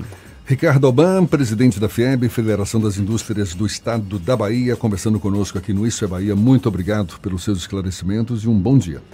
Bom dia, obrigado a todos os ouvintes, obrigado Jefferson, obrigado Fernando e terei sempre a oportunidade. Tenho a certeza que da próxima vez não, trocarei o nome. Ah, certamente, sem problema. E a gente lembra na próxima segunda-feira a inauguração dessa primeira etapa do Senai Cimatec Park no município de Camaçari. Agora, 8h48. A gente dá sequência ao giro pelo interior do estado. Sérgio Mascarenhas fala da Baiana FM lá de Itaberaba. Bom dia, Sérgio. Bom dia, Jefferson e Fernando. Olha, aqui em Itaberaba e Mucugê já é possível contar com os serviços do TRE através do ponto saque. Os agendamentos devem ser feitos exclusivamente pela internet no site do Saque Digital, saquedigital.ba.gov.br. Estão disponíveis os serviços de emissão da primeira e segunda via do título de eleitor, transferência de domicílio eleitoral e emissão de certidão de quitação eleitoral. Lembrando que na 42ª Zona Eleitoral, que abrange os municípios de Itaberaba, Boa Vista do Tupim e Ibiquera, o recadastramento eleitoral biométrico também está sendo realizado no ponto saque e os eleitores devem comparecer até o dia 18 de fevereiro de 2020. Quem não fizer o recadastramento até essa data terá o título cancelado. Eu já estarei fazendo a minha parte amanhã, vou regularizar meu título Sérgio Mascarenhas de Itaberaba para o programa Isso é Bahia. É com vocês, Jefferson Fernando. Bom fim de semana, até semana que vem. Obrigado. Agora, 8h49, a gente também vai para RB Líder FM, Heraldo Maciel. Bom dia, Heraldo. Bom dia, Jefferson, Fernando e ouvintes. Sou Heraldo Maciel, do grupo J. Sidney de Comunicação, e falamos aqui da RB Líder FM de Rui Barbosa. É a cada dia mais urgente que o governo do estado adote como regra a interiorização dos centros de tratamento oncológico, o que, o que hoje é feito em poucas cidades além da capital Salvador. Pacientes de câncer que moram no interior, mesmo que em regiões densamente povoadas, são penalizados pesadamente pela ausência desses centros, obrigando-se a extenuantes viagens até a capital ou às cidades polo para realizar o tratamento devido. E isso quando conseguem atendimento a tempo.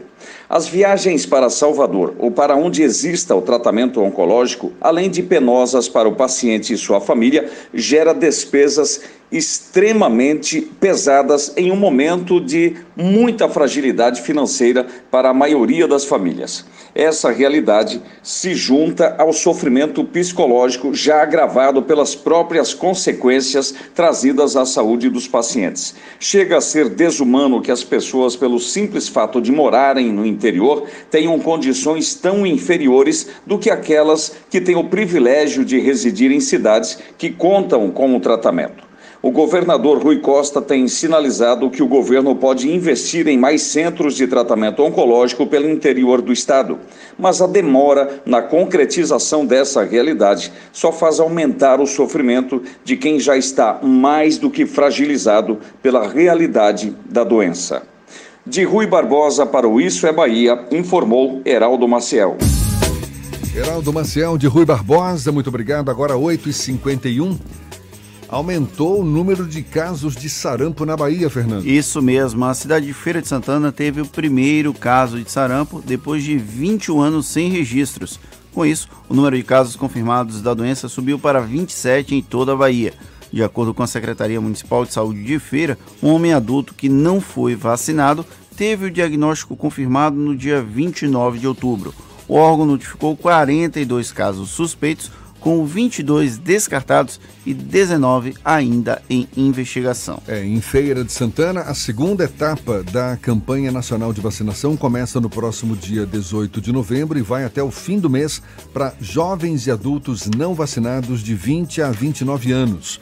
Segundo o último balanço da CESAB, Secretaria Estadual da Saúde, até a última segunda-feira, 26 casos de sarampo tinham sido confirmados na Bahia e 276 continuam sob investigação. E atenção, uma novidade boa: o SAC lançou o serviço que permite ao cidadão consultar online no SAC digital o processo de solicitação do RG.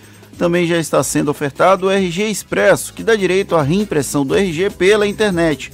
O andamento da solicitação pode ser acompanhado no portal ou aplicativo do SAC Digital, clicando em Meus Documentos, em seguida consultar atendimento e inserir o número de protocolo disponibilizado no momento da solicitação.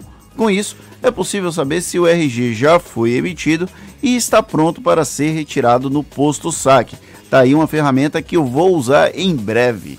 Agora, olha só que susto, um telhado de uma escola municipal desabou em Salinas da Margarida. Pelo menos ninguém se feriu nesse desabamento. Foi na Escola Municipal Nossa Senhora da Conceição, em Salinas da Margarida, no Recôncavo Baiano.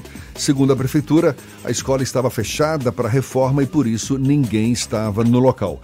Durante o período das obras na unidade, os estudantes estão em outra escola e ainda não há previsão de quando o serviço deve ser concluído. Agora, 8h54 e a gente dá um pulo à redação do Portal à Tarde. Jaqueline Suzarte também tem informações para a gente. Bom dia, Jaque. Bom dia, Jefferson e Fernando. Eu volto direto da redação do Portal à Tarde agora para os ouvintes de toda a Bahia. A 14ª Policlínica Regional vai ser inaugurada na próxima segunda-feira, dia 11, no município de Senhor do Bonfim. A população da cidade e da região vai ter acesso a serviços de consultas clínicas com médicos de várias especialidades, exames gráficos e de imagem, além de oferta de pequenos procedimentos. E uma feira de saúde voltada para a população negra acontece hoje até às 16h30 na Praça da Revolução, no bairro de Periperi. A ação é em prol do Novembro Negro e vai ser ofertado serviços de orientação, promoção e prevenção de saúde, além de aferição de pressão arterial, triagem para câncer bucal, entre outros exames e atendimentos médicos. Essas e outras notícias você encontra no portal à tarde, atarde.com.br. É com vocês. Obrigado, obrigado, Jaque. Está chegando ao fim, Fernando. Finalmente mentira, finalmente não. Oh, que pena, acabou. Ele quer corinho. Oh! o Isso é Bahia volta amanhã a partir das 7 da manhã para Salvador e região metropolitana e a partir das 8 para todo o estado. Um grande abraço no coração de todos vocês. Nos vemos amanhã. Muito obrigado pela companhia, pela parceria, pela confiança. Aproveite bem o dia. Hoje, quinta-feira.